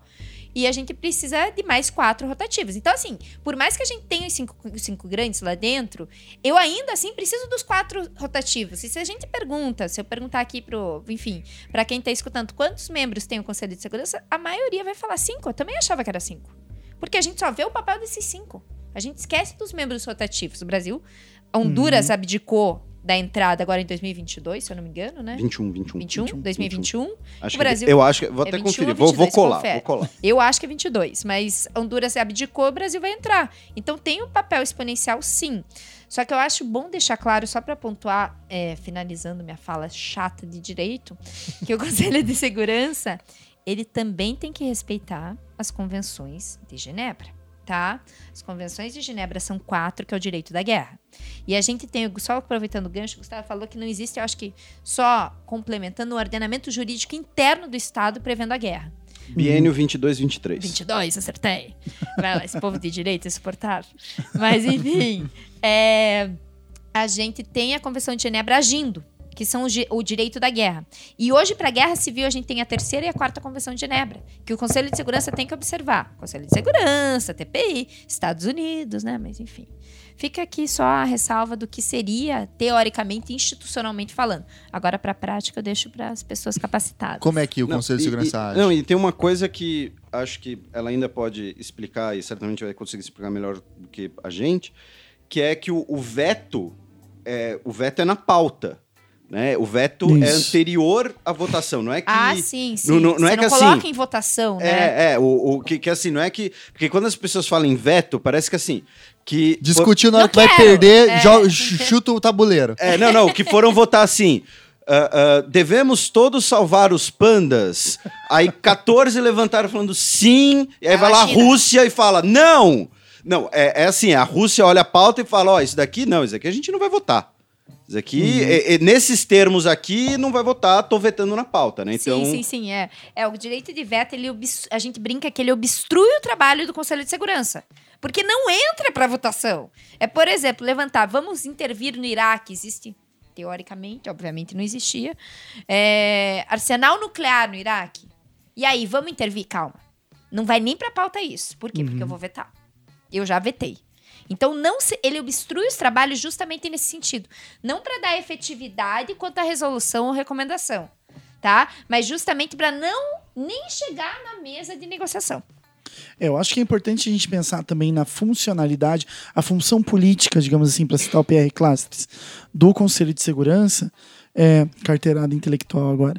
É, mas assim, só pra Podia gente. ter sido Foucault, né? É, é, mas, Citou né? Foucault. Calma, chegará. Mas assim, é, a ideia principal de, de- da função política do Conselho de Segurança é, deriva de uma discussão que a gente faz pouco, mas que eu acho incrível no verbete do, do meu companheiro fiel, que é o dicionário de política do Norberto Bobbio. Ele faz uma discussão. Jurista, né? Jurista. No lembrando. verbo- Jurista, né? Jurista, jurista. Pontuando Mas- aqui, né? Mas ele faz uma ótima discussão sobre paz. E isso que é uma coisa que a gente tem que pensar. Porque assim, quando a, gente- quando a, a, a Priscila diz, ah, o Conselho de Segurança não debate a guerra, é verdade. O Conselho de Segurança não debate como que os conflitos vão ser feitos, porque ele não tem essa capacidade tática de harmonização da ação das Forças Armadas. Não é essa a função do Conselho. Só que tampouco é uma função do Conselho gerar uma paz positiva. E essa é distinção que o Bob faz entre paz positiva e paz negativa. O que é a paz positiva? Estamos todos felizes, de mãos dadas, vamos resolver todos os nossos problemas, vamos caminhar juntos num campo florido de margaridas, num céu azul, com unicórnio vomitando arco-íris e tudo mais, e todos os problemas da humanidade vão ser resolvidos. Que é como geralmente a gente traduz paz na nossa visão ocidental. Isso traz uma série de problemas. A paz como harmonia seria essa paz produtiva, de produção de um novo momento. Só que a função do Conselho de Segurança, na verdade, é de uma paz negativa. Não é evitar que existam conflitos, não é evitar que exista. É, não é resolver para que todo mundo seja amiguinho e parceiro e vai todo mundo harmonizar seus sistemas jurídicos. Não, é para evitar conflitos sistêmicos. É prevenção, É- é não uma- é precaução, Isso, né? e caso a prevenção não tenha dado certo, diminuição dos riscos. Né? Até as próprias intervenções que o Conselho de Segurança faz, e por isso que o Bush conseguiu, o Colin Powell, né, teve que desenvolver toda uma doutrina jurídica para tentar justificar no Conselho de Segurança a invasão do Iraque, que é a teoria da guerra preventiva, porque não era invadir o Iraque porque tinha armas nucleares lá, ou porque tinha armas químicas. Era invadir o Iraque para tomar essas armas e impedir que o Iraque, como um regime político fraco, desviasse essas armas para a mão de terroristas que poderiam atingir os Estados Unidos. Sobrevivência Percebe? internacional, né? É uma questão de segurança. É uma pauta de segurança internacional. Por isso que a discussão do conselho é de paz e segurança. E por isso que é uma paz negativa, é uma paz de evitar uma outra guerra que acabe com todas as outras guerras. Né? E isso vai respondendo também às dinâmicas de evolução do sistema internacional. Por que você tá olhando pra mim? E aí, Não sei, eu dei, eu dei- eu dei a deixa. Eu acho, acho que assim, é, é interessante a gente pensar isso para a gente também pensar nessa, entre aspas, ineficácia do Do Conselho de Conselho. Segurança. Exato. né, que a gente acha que tem temas tão importantes. Por exemplo, por que, que o Conselho de Segurança não atuou com relação à guerra da Síria? Que, embora esteja escaldando agora, né, acabando entre aspas, durou quase oito anos de um conflito terrível com uso de armas químicas, com invasões de espaço aéreo, eh, invasões de soberania, enfim, etc. Por que, que o Conselho de Segurança não agiu? Bom, eh, em primeiro lugar, porque, de certa forma, correspondia à guerra na Síria à concentração de todas as políticas externas das grandes potências. Né? Essas potências viam, é, era como um grande vértice, né? um grande buraco negro que puxava todas as tensões entre essas potências numa guerra por procuração. Se a gente fala, inclusive, com os refugiados, se a gente conversa com os refugiados sírios, eles vão falar: não é uma guerra da Síria, é, É uma na- guerra na Síria. Está acontecendo lá, mas não tem nada a ver com a gente. Tem a ver com os Estados Unidos, Rússia, China, Europa, ou o governo Bashar al-Assad, mas Arábia Saudita, Israel, Irã, enfim, todas essas outras intenções naquele território. E o Conselho de Segurança parece não ter agido nesse momento. Quer dizer que ele não discutiu? Não, ele discutiu a pauta. Né? Só que como ele tem essa intenção de evitar que esse conflito se espalhe, é, ele se vê meio limitado para responder guerras muito amplas e não só guerras regionalizadas. né? Mas, po- mas só vou pegar o gancho do Gustavo para explicar só uma questão também que é importante. O Conselho de Segurança ele não se manifestou na guerra da Síria por conta desse maldito direito de veto. Primeira coisa, a gente sabe disso. Segunda, para não obstruir o papel da ONU, da ONU, não do Conselho de Segurança, a gente fala hoje, a gente vê isso na prática da ONU, que a Assembleia Geral está avocando competência do Conselho de Segurança. A Assembleia Geral falou sobre o quê? Sobre a guerra da Síria. Uhum. Mas por quê? Mas não é ela que vai fazer isso. Lógico, mas o Conselho de Segurança fica com esse maldito veto e a ONU tem que se posicionar. O Conselho de Segurança, teoricamente, teria que se posicionar. Esse direto de veto é um câncer da, humani- da humanidade, literalmente. Mas, enfim, eu acho que é importante pontuar que daí vem para a Assembleia Geral. A E houve já uma instância na década de 70, eu não lembro qual que era o evento, em que a Assembleia Geral cassou o direito do A entrada Conselho palestina. de Segurança. Né, A entrada- entrada palestina, entrada- né? Mas, é? Para a ONU ter um Estado membro, tem que ser aprovado no Conselho de Segurança. Isso. Sim. Só sim. que se for, acho que por dois terços Dois da terços Assembleia... da Assembleia Geral, que são questões importantes, Isso, né? Isso. E aí ela passou por cima, que é, que é o discurso do Arafat, que ele fala que fala perante a Assembleia com um ramo de oliveira numa mão e um fuzil numa outra e pede, por favor, não deixe que eu derrube o ramo de oliveira. Isso. Porque a Assembleia Geral ela pode, em situações de ineficácia É. ou ineficiência do Conselho de Segurança, entre aspas, caçar essa, essa jurisdição do Conselho de Avoca, né? Segurança. Traz pra si. Isso, exatamente. E é uma situação que já aconteceu, mas não tem acontecido Mas posteriormente. deveria, né? Porque daí a ONU teria um papel mais efici- eficiente. É, é, é, eu, assim, em relação a isso, eu discordo um pouco, porque aí viraria uma coisa manobrada pela maioria, né? Opa! Não, mas Democracia. manobrada. Não, não, mas manobrada. É, é, é, A democracia- da maioria. Opa! é, talvez, talvez. Que é, por exemplo, é um dos motivos de, de Israel ter saído do Conselho da Unesco. Sim. Né? Porque você vai ter sempre 20 países muçulmanos no Conselho da Unesco que vão votar em conjunto, eh, que vão votar em conjunto contra Israel, e aí Israel saiu. Mas trazendo um pouco a questão da guerra da Síria e do veto para a realpolitik, né? O por que a Rússia usou tanto o veto no caso da Síria? Pô, é, é- é sempre aquela coisa da, da gente né, pensando num tabuleiro de xadrez, você não pode pensar apenas nos seus movimentos. Você tem que pensar por, por que o outro está fazendo aquele movimento. E no caso, a política externa russa, a política externa, especialmente sobre o Putin, ela se vê como reagindo a agressões e descumprimentos perante o chamado Ocidente. E aí o que acontece? A Rússia, ela autorizou aquela missão de ah, área de zona de exclusão aérea na Líbia, com bombardeios, que previam o quê? O estabelecimento de um fórum de diálogo para uma transição líbia. No dia seguinte que isso é aprovado no Conselho de Segurança, o Obama faz um pronunciamento falando que Ga- Gaddafi must go, né, que não pode ter uma. O futuro da Líbia não envolve o Gaddafi. É feita basicamente uma intervenção da OTAN na Líbia. O Gaddafi é derrubado, morto, sodomizado. Né? Isso não é uma, uma, Uhum. uma, Uma figura uma hipérbole.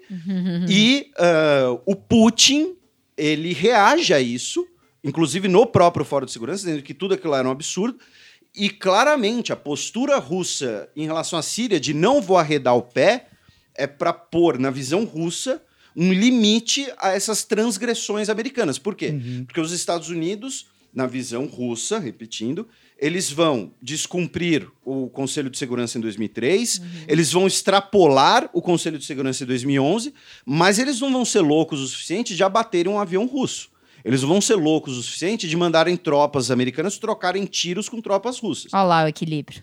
Então, a Rússia vai botar, vai bater o pé, vai botar suas forças na Síria e vai usar o poder de veto sempre que possível, sempre que necessário, melhor dizendo, em- na visão deles, repetindo pela vigésima vez, em relação à Síria. Então, essa coisa do, do veto ser o, o câncer da ONU, ah, em relação à Síria, a Rússia vê o uso do veto como uma consequência do não do desrespeito às normas do Conselho de Segurança anteriores Tá. na situação líbia. Tá, mas você não acha que isso obstrui o próprio trabalho da ONU como Então mas, organização? então, mas qual seria o tra- aí que tá, a, a gente vai chegar. Qual seria o trabalho da ONU na Síria? Difícil. Então, Se você coloca no, no tabuleiro, como bem o Gustavo pontuou, todas as potências do mundo na Síria. tem seus interesses. Exato. Então aí É. o- a a ONU como uma forma de consertar os interesses, porque assim, ah, a ONU deveria depor o Bashar al-Assad porque ele é malvadão, usou armas químicas. Mas vai pôr um anjo de candura no lugar, e, e- enfim, então assim, é, é, é não, quase você impossível. entra, não, você entra naquele, no quesito de primavera árabe. Não tem Sim, como. sim. Você não, não, não se coaduna com a, a intervenção quando a gente não tem um governo de transição. Não se coaduna uma guerra para fazer uma transição de regime sem um governo de transição. Olha o que aconteceu no Iraque. A Eu- exceção do norte do Iraque, obviamente. Né? Eu acho que tem duas coisas muito importantes aí pra gente pensar. Em primeiro lugar, é, falando politicamente, né, não sei no quesito jurídico, mas se a gente for analisar de forma política, a gente tem que pensar: nenhum país na ONU pode agir de forma a criar precedente sobre si próprio. Isso é, um- é uma função básica do exercício da soberania dos estados nesse sistema westphaliano. Se eu gerar um precedente contra mim, eu vou acabar, claro, obviamente, sofrendo uma quebra fundamental que é do, do Estado westphaliano, que é a quebra de legitimidade, seja do governo, seja do Estado. Então eu não posso gerar precedente. Por isso que, por exemplo, a gente vê umas coisas que dissoam Uhum. dessa concertação, por exemplo, no caso do Kosovo. Vamos pegar o caso Uhum. do Kosovo.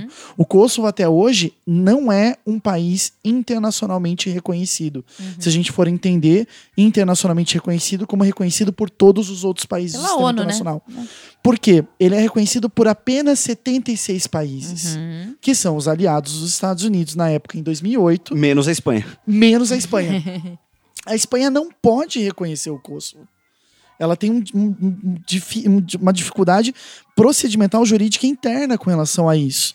Né? Porque senão a Catalunha no outro dia tá.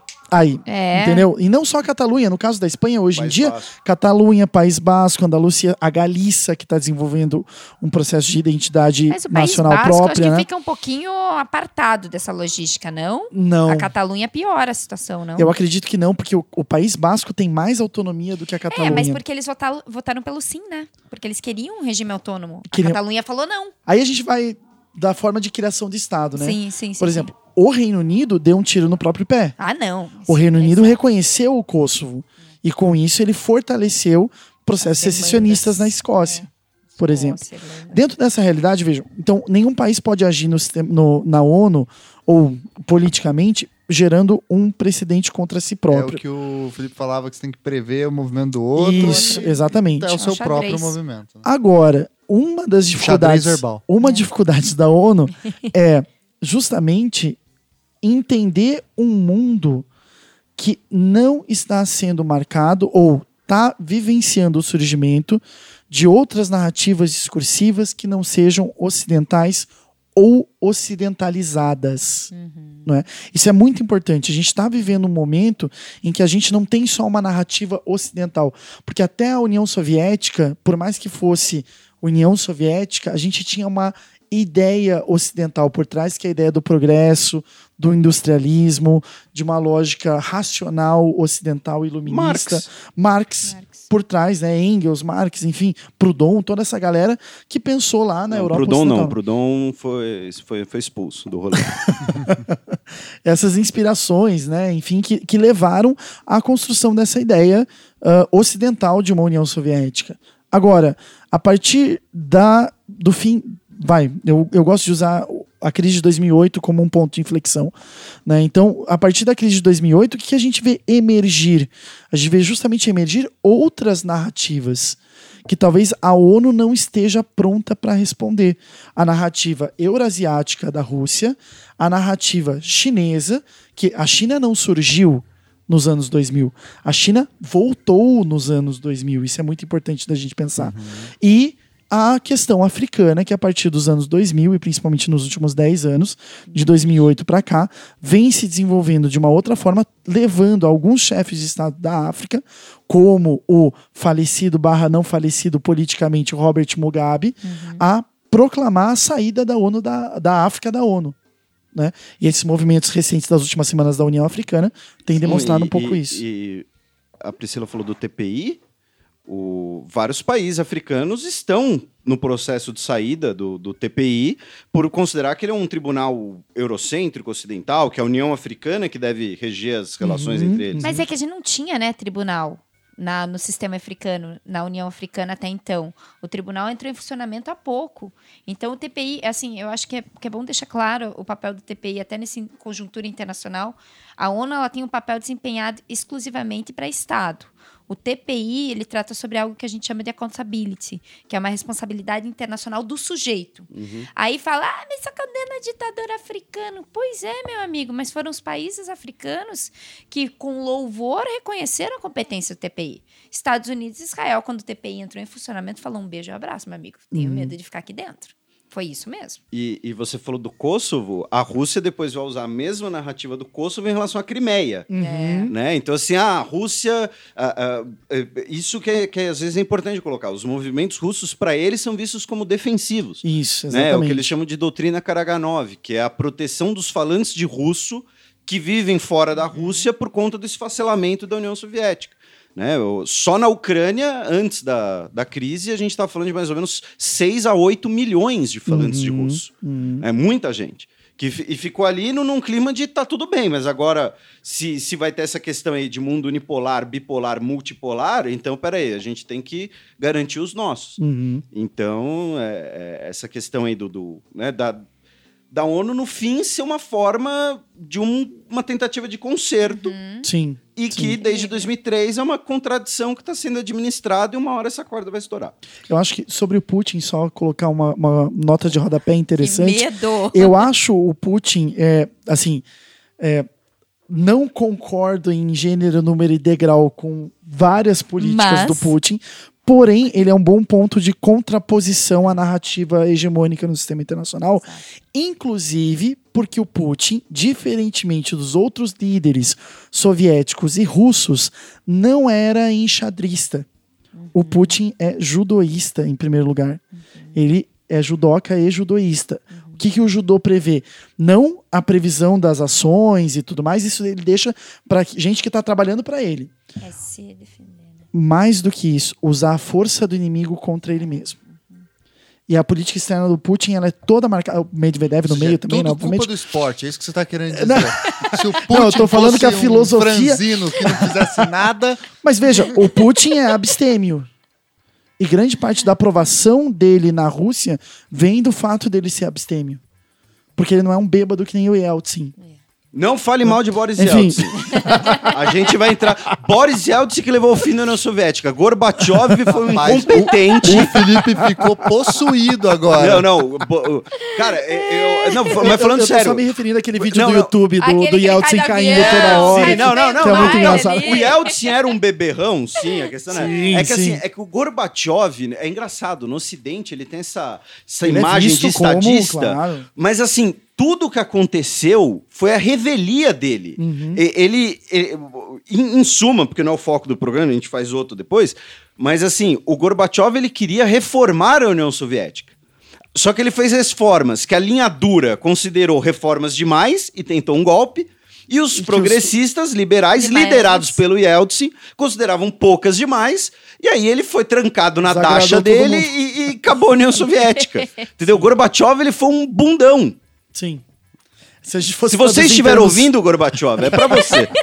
Gorbachev Slushilov, O pior é que o Gustavo fala russo, isso é o mais assustador. Meu Deus. Como é que é bundão em russo? Ah, boa pergunta. Muito bem, então uma última pergunta aqui também sobre uma questão jurídica. Qual o papel da Comissão de Direitos Humanos, Conselho de Direitos Humanos, Opa. dentro da, da, da ONU? Eu vou me abster. Por quê? Porque não existe um Essa direito área. humano. Não, não, porque a área dela. Direitos Porque humanos calma, direitos. Não, não, não, não. A Direitos gente vai humanos existem. debatendo esses temas, Ó. as- os ânimos ficam meio Não, elevados. você vê que o assim. Felipe já revelou que ele é contra a democracia, Com- porque acha a é, maioria... Não, não, não, não, não, não. ONU não existe. Não, não, mas, mais, mas, mas a partir do Direitos momento humanos que... para humanos direitos. Ma- não, quem, fa- quem fala quem, quem fala disso é a Hannah Arendt, que a partir do momento que os direitos humanos dependem do Estado para serem impostos, para serem garantidos, eles são direitos civis, que os direitos humanos universais seriam uma ficção. Mas enfim, Mas é- por isso que a gente tem a ONU, Sistema Universal de Direitos Humanos, tá? Vou falar um pouquinho do papel do Conselho, que a gente. A, a ONU é um tudo, é um tudo e um nada, tá? A gente tem o sistema universal hoje na ONU, que é para proteção dos direitos humanos. E aí, pegando o papel da Rússia, a gente vai falar: poxa, eu tenho dois pactos lá dentro da ONU: Pactos Internacionais de Direitos Civis e Políticos, Pacto Internacional de Direitos Econômicos, Sociais e Culturais, ambos de 1966. Por que diabos a ONU foi gastar papel com dois pactos? Por que, que não colocou tudo em um dentro? Justamente porque a dona Rússia falou, antiga União Soviética, não vou entrar no pacto de direito civil e político. E a ONU achou melhor. Pelo menos um ela se compromete. Então vamos dividir esses pactos, tá? Esses pactos, junto com a Carta de São Francisco, vêm a compor o Sistema Universal, mecanismo não convencional. Que, que significa? O Conselho vai analisar o cumprimento desses dois pactos. É o caso brasileiro, tem uma petição do nosso ex-presidente, do Lula lá, nesse conselho. No Lula lá, né? Que- Lula lá na ONU, né? Desse conselho. Lula lá, não. Lula lá na, lá na ONU. Havia Tá? um papo na época, né? Enfim, É. a gente conversa sobre isso. Então, Lula lá na ONU, no um Conselho de Direitos Humanos, justamente para defender esses dois pactos e a Carta da ONU, que trata sobre princípios democráticos, etc e tal. Só que assim, daí a gente tem a figura dos comitês. O que, que é comitê? Pô, tem uma comitê para contra a tortura. Tem o Comitê contra Genocídio, tem o Comitê contra Crime contra a Humanidade. Que diabos é isso? Lembrando que o Brasil de Geisel já chefiou o Comitê contra a Tortura. Viu só? Significa, né? Viu só? Uhum. Opa, não, não descaracterize Ah, é- ela acusou o golpe. Ela acusou o golpe. Tá o golpe, vamos lá. Mordeu a chumbada, Ops, como a gente ops, diz. né? Mas os comitês são, pro mes- são dentro do Sistema Universal de Proteção de Direitos Humanos e são para os mecanismos convencionais. Ou seja, temos tratados de direitos humanos feitos na ONU, mas não são da ONU. O Estado tem o quê? Tem a liberdade de escolher qual tratado ele vai querer ratificar ou aderir. Ó, quero ratificar esse da convenção, essa convenção contra a tortura. Israel queria fazer meio que um fórum shopping nesse, nesse tratado específico, porque ela queria fazer reserva. A corte não deixou, enfim, ela se comprometeu, mas foi lá e assinou. Beleza, ratificou, aderiu. Que, que acontece? Não é tratado pelo Conselho de Direitos Humanos, que o Conselho é para aqueles dois pactos, para a Carta da ONU, para como a gente chama da Carta Internacional de Direitos Humanos. Quando eu tenho esses tratados na ONU, feitos na ONU, eu brinco, se eh, utilizou da luz da ONU, do prédiozinho da ONU, aí a ONU fala, deixa para mim que eu vou observar o cumprimento. Aí ela abre essa figura do comitê. O comitê é justamente para esses tratados de direitos humanos feitos na ONU, mas não são da ONU. Só que a ONU fala, putz, vocês se utilizarem da minha luz, da minha água, da minha energia, de tudo aqui, eu vou cuidar do cumprimento. Aí ela abre a figura dos comitês. Comitê contra a tortura, comitê contra a genocídio, é para prever o funcionamento, especificamente o cumprimento dos estados por esses países. Posso propor petição, tanto no comitê quanto no conselho? Comitê mais ou menos, né? A gente deixa para um próximo papo que verse só sobre isso, mas o conselho sim. Então, o que, que acontece? Só para deixar claro para o ouvinte, a questão do Lula, não sou petista, não sou PSDBista, não sou nada, tá? Que fique claro Não aqui. fale assim de si Não mesmo. sou nada, não sou nada, sou anarquista. ó, A capinha do meu celular, Banksy. E também não sou vinculada ao Estado Islâmico, porque os grupos anarquistas do Brasil têm vinculação com o Estado Islâmico. Então me contaram, eu não sou vinculada a nada, tá? Nada. Teorias políticas no Brasil Né? têm algumas flexibilidades Né? morais Pelo interessantes. amor de Deus, né? Convenhamos, tratando de direitos humanos aqui. Mas eu acho interessante. O Lula está postulando no Conselho de Direitos Humanos que diz que os atos do Poder Judiciário, sem elencar nomes, estão violando o Pacto Civil de Direitos Civis e Políticos. O que me preocupa não é essa postulação, mas é a postura brasileira. O Brasil, Brasil historicamente, no sistema interamericano, ele tem a mania de não responder.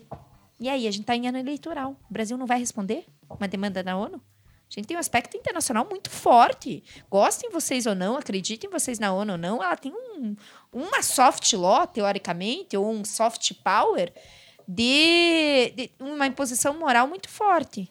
E aí, o Brasil vai responder ou não vai responder? Não sei, mas está lá essa postulação no Conselho.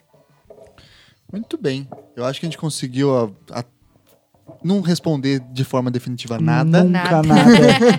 Tudo em construção. São, são, são quatro pessoas da área de humanas aqui. E- não, e, e um, um amigo e que meu. gostam de falar, detalhe. E- e Opa. um- eu tenho um amigo que. é, essa frase acho que é dele mesmo, né? O grande Charles Augusto, que ele diz que a, a função do profissional de humanas, ele no caso é formado, dentre outras coisas, em filosofia, ele diz que é ao contrário de Jesus, onde houver a certeza que nós levemos a dúvida. Sim. Então esse papel a gente cumpriu. Muito bem. É, eu acho que o, fu- o fundamental da gente, isso eu falo para os meus alunos e para os meus amigos, a gente tem a função de levar a angústia.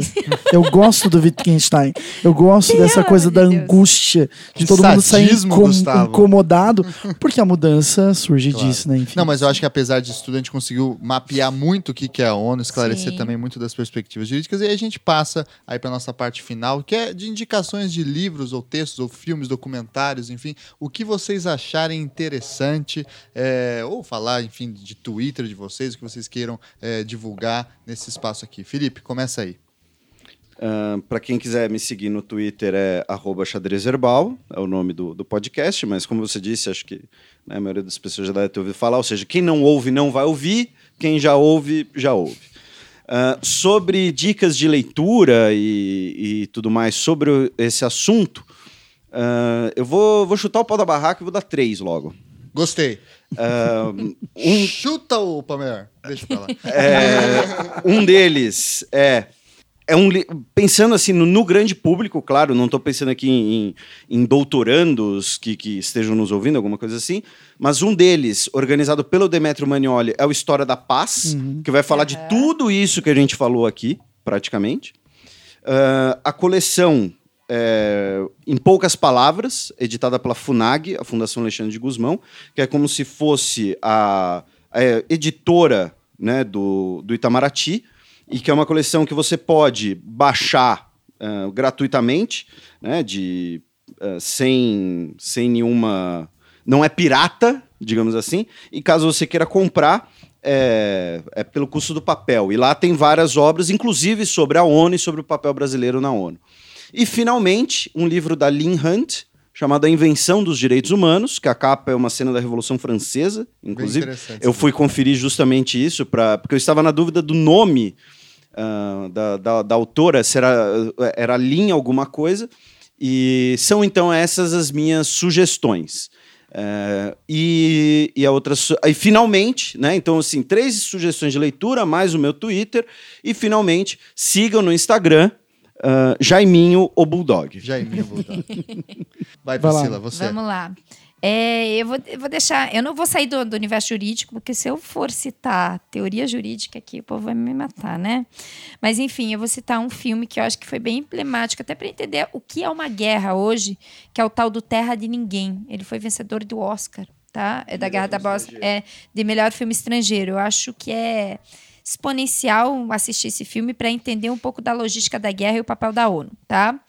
É, para a gente entender o que é democracia, principalmente dentro da ONU, eu vou me, vou me ater e vou, vou com cautela falar sobre Boaventura de Souza Santos, que se, eu, a- que se a gente está partindo do pressuposto que a ONU está ultrapassada, ent- entendendo demandas antigas, eu acho que o livro de Boaventura de Souza Santos, que trata sobre a difícil democracia, reinventar as esquerdas, lei esquerda, aprofundamento de democracia, pelo amor de Deus, eu acho que é bem, bem, bem substancial para a gente entender a questão da ONU, a questão da ONU e do papel da representatividade hoje no entrecho Estado e mais especificamente numa sociedade internacional. São essas duas minhas dicas. Quem quiser me seguir, às vezes eu posto umas coisas interessantes, às vezes não, às vezes só bobagem. Priscila Caneparo.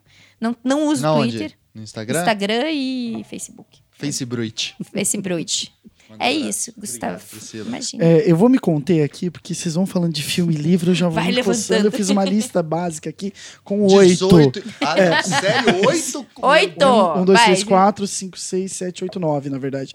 Mas, Meu entre Deus livros, céu, documentários É um programa e só filmes. sobre Só indicações. sobre livros, Gustavo. Mas eu vou ser mais, mais restrito. É, eu acho que, já para que componhamos, eu e o Felipe também, eu acho que não só o História da Paz, mas o História da Guerra, que é a contraparte Eu do História tentei da ser Paz. né? legal, Do- tá? Eu tentei ser amistoso. Mas por isso que Você, você, não foi fominha. É, não, eu, te- não, eu tentei ser amistoso. joga pra mim que daí você sai com essa ideia de. É, Ela já acha que eu sou a eu- favor de uma hecatombe nuclear. Aí eu chego aqui, leiam História da Guerra. Porra. Ele vai mandar acabar com o TNP, acabou, entendeu? E, porque assim, embora eu tenha algumas críticas atualmente ao Demétrio, enfim, mas é, e também há uma certa leitura que esse livro tem de ah, guerra Maçante, como um estratégia, pouquinho não, guerra como estratégia militar. Ele é muito interessante para ver a evolução desses conflitos e como que isso foi mudando, alterando tudo isso que a gente foi falando ah, ao longo do, do tempo.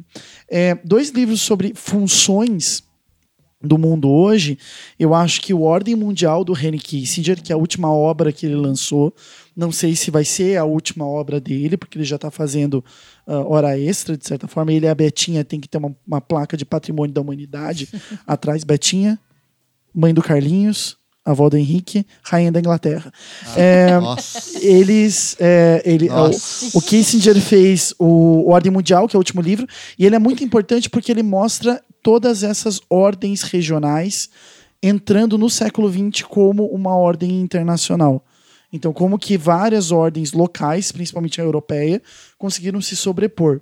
Porém, eu gostaria de contrapor o Kissinger com o Achille Mbembe, que é um filósofo africano da filosofia política, da sociologia política, enfim, e um livro recente que, ele, que foi lançado em português de Portugal pela Antígona, mas que está bastante à venda aqui, e que, se não me engano, acabou de ser lançado pela número 1, pela N1 de São Paulo, em português brasileiro, Crítica da Razão Negra. Porque o Henry Kissinger vai contar o mundo a partir da perspectiva branca, ocidental, europeia, entre aspas, vitoriosa. E o negativo disso é o que o Achille Mbembe faz desse Crítica da Razão Negra. Eu acho que são dois livros fundamentais para entender dos dois lados como que o mundo foi evoluindo. É o Gustavo pós-colonial. Mas vamos É, fechar, mas vamos fechar aqui, né? Que já que a gente tem interlocutores muito da área De- jurídica. Deixa eu indicar também, Priscila. você Mas não- calma! Deixa, deixa eu falar do, do- do meu grupo, fazer meu jabazinho rapidinho. É, quem tiver interesse, a gente tem é, uma página no Facebook, RPSI, que é a página do meu grupo de pesquisa, Redes e Poder no Sistema Internacional. Eu também estou no Facebook, no Twitter, mais para replicar notícias, arroba Glodisblum, é, e também é o meu Instagram, enfim, fica aí aberto. Manda Posso aí. falar? Pode. Leiam Teoria Geral do Estado e do Direito de Hans Kelsen. Gente, tá no primeiro ano, segundo, terceiro, já tá no 29 ano do direito. Tem que ler. Tá? Essencial pra entender o mundo. Se você tá no 29 do direito, vai procurar outra profissão. Mas eu, eu já tô, eu já tô Não, não, não, no não. 15 Não, ano mas do qual é seu direito. título hoje? Você eu tô falando formou 29 já. de graduação. Não, não, mas eu tô falando do- de estudo do direito. Ok, ok, ok. Opa! Eu, eu, Outra- eu quis dizer na graduação. Não, não, dizer não. na graduação. E acho que também um que é fundamental para falar de história da formação de estudo, crítica e crise, né? Do, Sim. Do Kozelek. Kozelek, que eu acho que é fenomenal nisso. É, eu tenho uma indicação interessante, que foi um livro que eu li recentemente, é um livro antigo, é, foi publicado em 1910, mais ou menos, 1911, inicialmente em francês e depois foi traduzido por outras pessoas para o português, mas é de um autor brasileiro, que foi um ministro do Supremo Tribunal Federal, um grande político, o Gustavo sabe que eu falo muito dele, que é o Alberto Torres, que é uma das grandes mentes do pensamento político brasileiro do século XX. É um livro chamado O Problema Mundial, em que ele é um ator muito, ele vê muito o que está rolando naquele período do Woodrow Wilson, né, do, do Taft, do, do Roosevelt, etc. Ele testemunhou muito de perto a, a guerra eh, hispano-americana de 1898, etc. Então é um livro bem interessante para você ver um, brasileiro inteligente pra caramba vendo aquele cenário na época. E ele tem um projeto, inclusive, de Corte Internacional de Justiça chamado A Caminho da Paz. Ele faz um projeto e manda, inclusive, para ver se era aprovado. Só que aí ele morre depois em 17 e acaba não indo para É, frente. alguém leu falou, um brasileiro biruta aqui mandando um negócio qualquer. Jo- Joga no lixo. Basicamente. E um Que último- exótico. Esses tropicais. que coisa. E uma última indicação é o livro Direito Global, é, o Direito Global, Global, eu acho que já tem em português, Direito Global, do Bartolomé Claveiro, que é um, o subtítulo é Por uma História Verossímil dos Direitos Humanos. E é muito interessante porque, tradicionalmente, as narrativas de direitos humanos começam ou no Bill of Rights, ou quando não, vão para Magna Carta, que enfim, né, um Período docu braxial.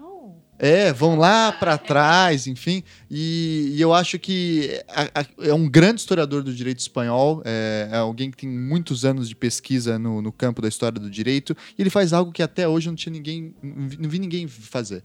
Ele pega as atas de discussões da Assembleia da ONU que criou a Carta Universal dos Direitos Humanos. Fenomenal. E ele analisa as disputas geopolíticas entre União Soviética e Estados Unidos na produção do texto normativo. E tem, e tem.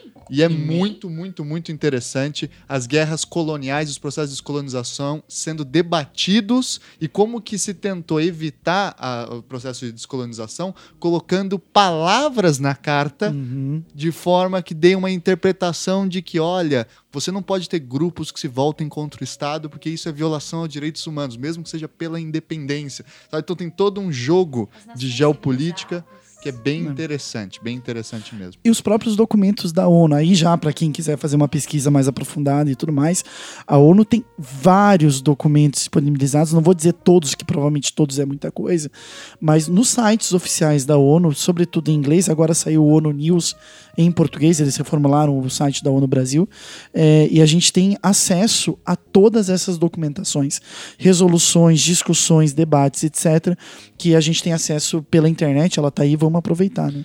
Muito bem. Então eu queria agradecer imensamente meu amigo Gustavo Blum por vir aqui. Finalmente Muito obrigado. gravamos Finalmente programa. É. gravamos agora com muitas pautas a discutir ainda, mas Agrade... muito obrigado. Agradecer imensamente a presença do Felipe aqui também, que veio para Curitiba fazer outras coisas e aceitou também vir gravar aqui o podcast.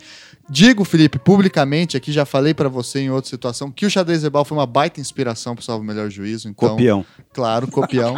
eu, inclusive, não pago royalties, não pagarei, porque eu não acredito em direito autoral, mas É... Essa frase vai se voltar contra você um Prece- dia. Abertura de É. precedente, hein? Ah, mas... Não acredito em direito autoral. Gente, comprem o meu livro, não pirateiem. Ah, mas de nada. De nada, de nada. Muito obrigado. então, agradecer imensamente aqui o Felipe e, claro, agradecer também a Priscila Obrigada, por, convite. enfim, dar essa aula pra gente aqui também sobre todas essas características complicadas para Eu, eu acho que você devia organizar um parte 2 que deveria se chamar alguma coisa tipo a ONU existe, ou idealismo versus pragmatismo. E assim, eu e a Priscila só que com tempos, entendeu? Com tipo, três tempo. minutos. Vai, vai, vai, vai, pá, parou, réplica, réplica, pronto. Ia ser o... E não pode usar a expressão você está sendo leviana. quer dizer, Sal- salvo o melhor Muito juízo, bem. game show. Nem você não aponte esse dedo pra mim. Exatamente. Muito bem, pessoal. Então, no 3, vamos dar o tchau pro nosso ouvinte. Agradecendo novamente todo mundo. 3, 2, 1 e. tchau, tchau. Tchau. tchau. Tchau, tchau, tchau.